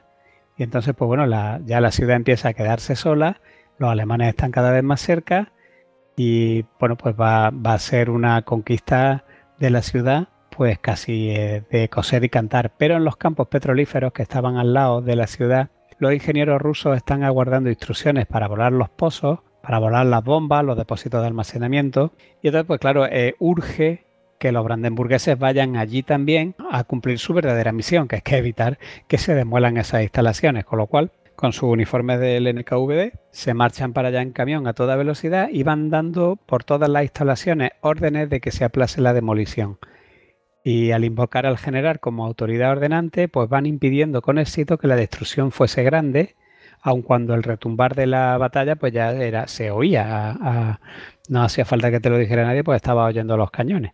Bueno, esto lo, van consiguiendo hasta que llegan a, un pozo o a un campo petrolífero que es el de Maxte, donde allí sí va a, a fracasar la táctica brandenburguesa, pero además también precisamente por la actividad del centro de comunicaciones. El ingeniero que estaba al frente del campo petrolífero de Maxte no es capaz de hablar con el cuartel general por teléfono, se comunica con la oficina de telégrafos de Maikop, que es donde están los brandenburgueses diciéndole a todo el mundo que la ciudad se evacua, que los refuerzos se den la vuelta, con lo cual cuando le dicen a este ingeniero que la ciudad está siendo evacuada o abandonada, pues esta vez fallo, ¿no? ¿Por qué? Pues porque el ingeniero rápidamente no espera más órdenes y empieza a volar su sector asignado de demolición.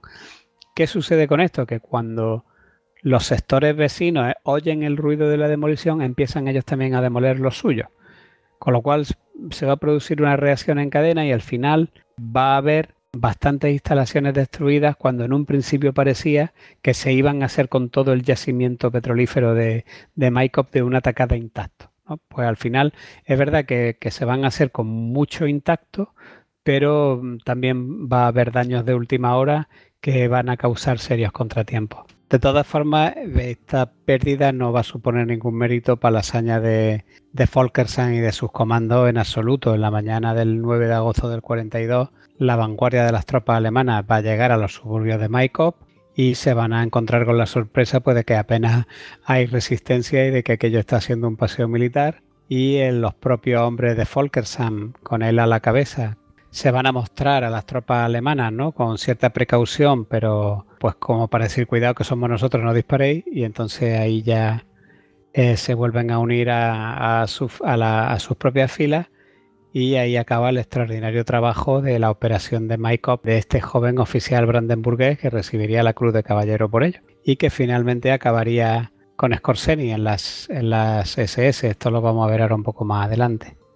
Así que bueno, una vez que se detiene el avance de la Wehrmacht en Rusia, después de Stalingrado, cuando ya no va a haber más ofensiva, sino que se pasa a una etapa defensiva y progresivamente pues de decadencia de toda la maquinaria de guerra alemana, pues claro, va a cesar la demanda de este tipo de operaciones clandestinas ejecutados por, por comandos pues que tengan un entrenamiento especial pues para infiltrarse en línea enemiga. Ya esto carece un poco de sentido los días de gloria de los brandenburgueses ya empiezan a llegar a su fin y pues allí donde estaban desplegadas las compañías brandenburguesas van a comenzar a ser empleadas masivamente como tropas de infantería ligera o Jagger y pues consumidas tristemente en combate pues despilfarradas en el frente oriental con lo que había costado pues construir unidades formadas por miembros con las características como las que tenían estos hombres por otra parte, también la Abwehr estaba cada vez más desprestigiada por los errores de inteligencia, ya fuesen voluntarios o involuntarios, que estaba cometiendo. Además, Canary no estaba ya tan interesado en tener ese regimiento de tropas a sus órdenes directas, al ver que tampoco habría muchas posibilidades de poder, de poder dar un golpe con él. Y bueno, pues a partir de ahí, pues las, las unidades brandenburguesas van a entrar en un periodo de declive cuando me refiero de declive quiero decir de, declive de su propia actividad o para la, que lo, para la que habían sido formadas. Y entonces esto va a llegar a un momento en octubre de 1943 cuando el Estado Mayor General de las Fuerzas Armadas de la Wehrmacht, el, el OKW, va a ordenar que ese regimiento Brandenburgo se amplíe a una unidad de tamaño división, que va a ser la División Brandenburgo y que va a ser puesta directamente a las órdenes del del propio OKW. Es decir, no solo va a salir de la esfera de la Abwehr, sino que además va a ser una división de mando directo del OKW, del OKW, perdón, que es algo que no había sucedido hasta el momento. Es decir, ellos podían dar órdenes al OKH, que es el Estado Mayor General del Ejército de Tierra, para que hicieran determinadas cosas, pero no tenían, no tenían una fuerza propia a la que dar órdenes directas para hacer alguna cosa. De todas formas, aunque la división va a salir de la esfera de la Abwehr, hay unidades de del regimiento antiguo que todavía eh, eran prácticamente independientes y que van a seguir manteniendo un contacto al menos temporal con la Abwehr, como va a ser por ejemplo el Kustenjager Battalion, que es eh, los brandenburgueses costeros. Kusten significa costa y Jager cazador, pues sería cazador costero o algo así, que son unidades especiales que de las que hemos hablado antes, pues que operan con lanchas torpederas, con lanchas motoras explosivas por control remoto, etcétera, que están entrenando en el lago Constanza con estas lanchas em-, explosivas, que las van a probar en los desembarcos de Ancio con poco resultado, porque claro, están entrenando en un lago de aguas calmadas en los Alpes y cuando se meten en el mar con las olas, pues claro, aquellas barcas no funcionaban igual, el, ataque va a ser un, desastre. Claro, y la, la Kriegsmarine al final va a decir que qué hace ahí, que esa unidad estaría, estaría mejor dentro de sus propios cuadros, que ellos tienen oficiales de la Marina que saben cómo operar ese tipo de embarcaciones y bueno, pues al final se acaba cediendo también y a, los Kustenjäger se les da la posibilidad de seguir como marinero en la Kriegsmarine o de seguir en la división Brandenburgo y pasarse a tierra. Bueno, cada uno pues va tomando sus propias decisiones. También habría una fuerte presencia de unidades brandenburguesas en la, en la isla del Mar Egeo y así pues les tocó participar, por ejemplo, en los desarmes de las tropas italianas en buena parte de la isla. Patterson, por ejemplo, pues habla o trata con cierta profundidad lo que pasa en Corfú, lo que pasa en Cefalonia, lo que cuenta con mucho detalle el ataque a la isla de Leros, que es una operación pequeñita en miniatura, pero fantásticamente bien organizada, que está compuesta de una operación combinada anfibia y paracaidista, donde además de participar paracaidistas de la Luftwaffe, va a participar también la compañía de paracaidistas de los brandenburgueses y en las tropas anfibias van a estar los Kustenjäger y va a haber también tropas de infantería ligera de desembarco. Y bueno, también está, por ejemplo, la guarnición de la isla de Rodas, que también es brandenburguesa, que al final va a quedar aislada allí en el Mediterráneo, en el fondo del Mediterráneo, y va a tener que ser abastecida por aviones de la Kampf, eh, la Kampfgespader 200, que es esta unidad de la Luftwaffe que volaba cuatrimotores eh, aliados capturados, es decir, volaba B-24,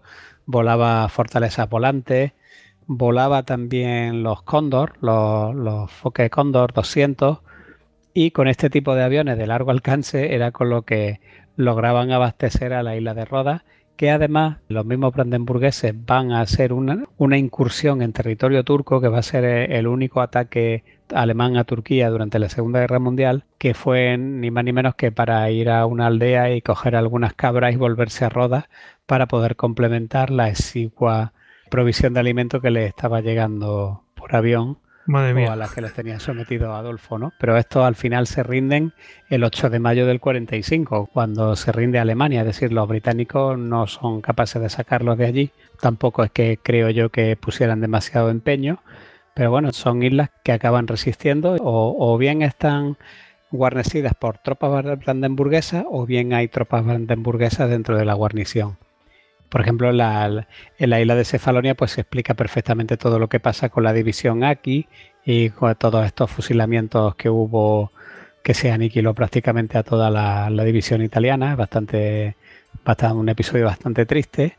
Luego, la presencia de la división va a ser también muy importante en la guerra partisana, es decir, una vez que pierden su función de operaciones especiales, van a tener mucho peso en las guerras partisanas, tanto, de, tanto en Grecia, por ejemplo, como en Yugoslavia, especialmente en la zona de Banja Luka, en Bosnia, porque allí van a tener lugar importantes operaciones para tratar de capturar a Tito, que era el líder partisano yugoslavo. Más teatros, pues hubo también unidades en la Francia ocupada luchando contra la resistencia una de ellas, que se llamó el Strafe Corps Vizcaya, era la encargada de, vigilar la cordillera pirenaica y además tenía una compañía compuesta por 20 miembros españoles, que eran antiguos divisionarios de la División Azul.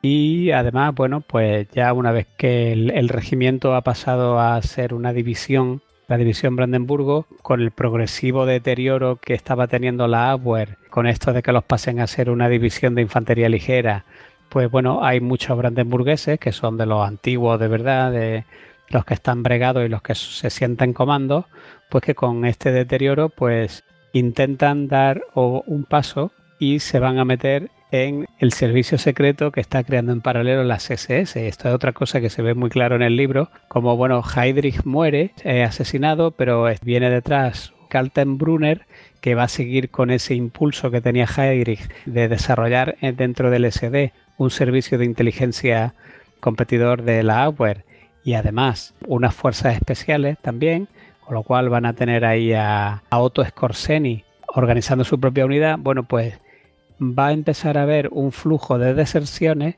desde la división Brandenburgo a estas unidades de operaciones especiales que está creando las, SS y de las cuales la Jack Verbande de Otto Scorseni es la más importante.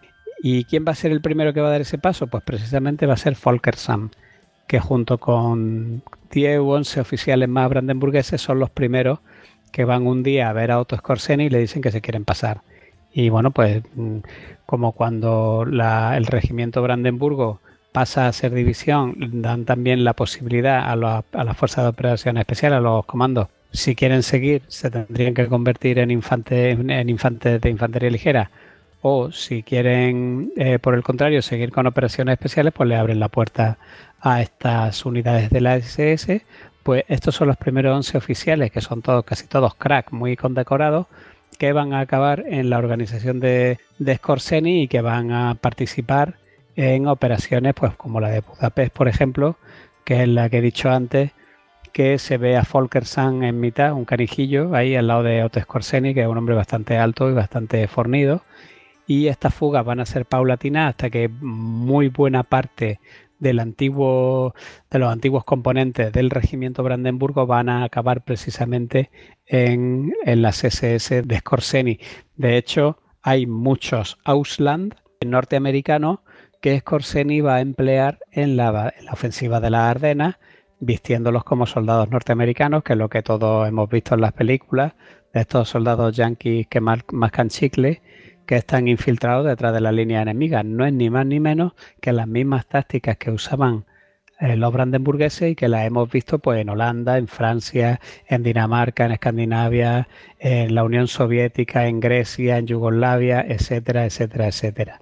Posteriormente, en, 1944, ya muy, muy avanzado, yo creo que después del verano, la división Brandenburgo, que estaba a las órdenes del OKW, va a ser convertida en una división de granaderos Panzer Brandenburgo. Es decir, ya no van a ser infantería ligera, sino que van a pasar a ser granaderos y es enviada al frente oriental pues ante la escasez de tropas que hay ya en ese momento y con la precariedad que, que está viviendo ya Alemania en esos estadios de la guerra y ahí pues ya se pierde y se disuelve en, los últimos meses de combate, pues como infante en, un frente perdido, en una retirada constante y pues el triste fin de lo que comenzó siendo una operación o una fuerza de operaciones especiales de élite y muy cosmopolita.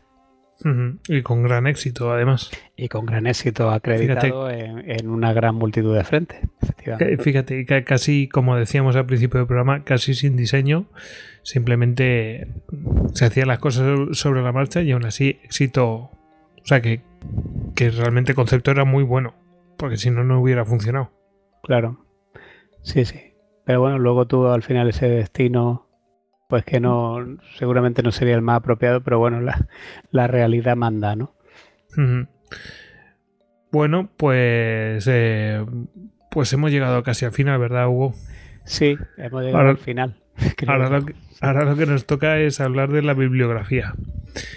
Eh, así que, bueno, pues eh, pasamos a la sección de bibliografía que viene de manos de Ediciones Salamina.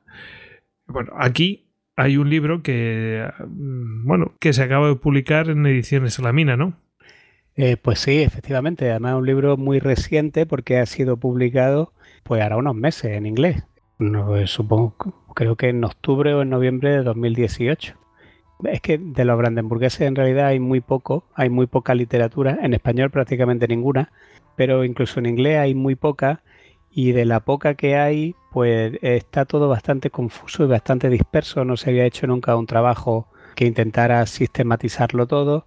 Y bueno, pues este libro, que es Los Brandenburgueses de Hitler, que es de, de Lawrence Patterson, pues Patterson en el prólogo ya anuncia que él va a intentar, porque claro, hay, él dice que hay muchas operaciones que se le atribuyen a los brandenburgueses, que en realidad no fueron de los brandenburgueses, y otras muchos que hicieron los brandenburgueses, que nadie les atribuye. Y bueno, pues él intenta sistematizar el historial desde que son compañía hasta que llegan a, división, aunque se centra principalmente en la época del batallón y del regimiento, y pues trata de documentar sistemáticamente todas las operaciones donde estuvieron, las características pues, de sus miembros, la organización, cómo, cómo estaban realmente compuestas, pues trata todos estos temas paralelos de las conspiraciones de Canaris, del Abwehr contra el sistema nazi, pero que bueno, al final, aunque los mandos de los brandenburgueses eh, fueran del grupo conspirador de Canaris, lo que era la tropa era gente muy ideologizada, muy fanatizada. Entonces es el primer estudio serio que se hace por fin de los brandenburgueses, incluso en literatura inglesa, porque hay uno de 1978 que es de un Spaeter, Helmut Spaeter, que es un veterano de, de la división Grossdeutschland, que sí que en 1978 se dedicó a hacer recopilaciones de testimonios y publicó un libro que creo que ni siquiera se tradujo al inglés, que según Patterson es algo así como lo más fiable que pueda haber, pero claro, no está sistematizado, no va fase por fase, pues cuando fue regimiento, o sea, cuando fue batallón, qué compañía, de qué compañías costaba, cuando fue regimiento, de qué compañías costaba, dónde operaron, qué fue exactamente lo que hicieron, eh, se vale de testimonios, se, se vale de, procesos incluso judiciales abiertos, donde en los sumarios pues se puede ver exactamente qué pasó en ciertas acciones, como en el sur de Francia durante la retirada. Entonces, eh, no es eh, viene a arrojar luz sobre una unidad de la que todo el mundo ha oído hablar algo, pero que nadie sabe exactamente quiénes eran estos hombres, sino que bueno, pues que han oído que, que, que se dedicaban a saltar puentes y tal, pero, pero poco más, ¿no? Y este libro pues viene a llenar ese, ese vacío. Sí, por lo menos para mm, juntar toda la información, darle un orden, etcétera. Porque, bueno, como has dicho, antes está de aquí por allá y bueno, pues un poco que alguien le dedique un bien la información, vamos, que lo, que lo organice, vamos. Bueno, eh, y este libro lo podemos encontrar en Ediciones Salamina, ¿no? Sí, efectivamente. Acaba uh -huh. de salir. Además, en la tienda de la editorial están regalando también un mapa, un mapa doble, un mapa gigante de estos que suelen regalar por las dos caras, que son Giescarte de la división Brandenburgo.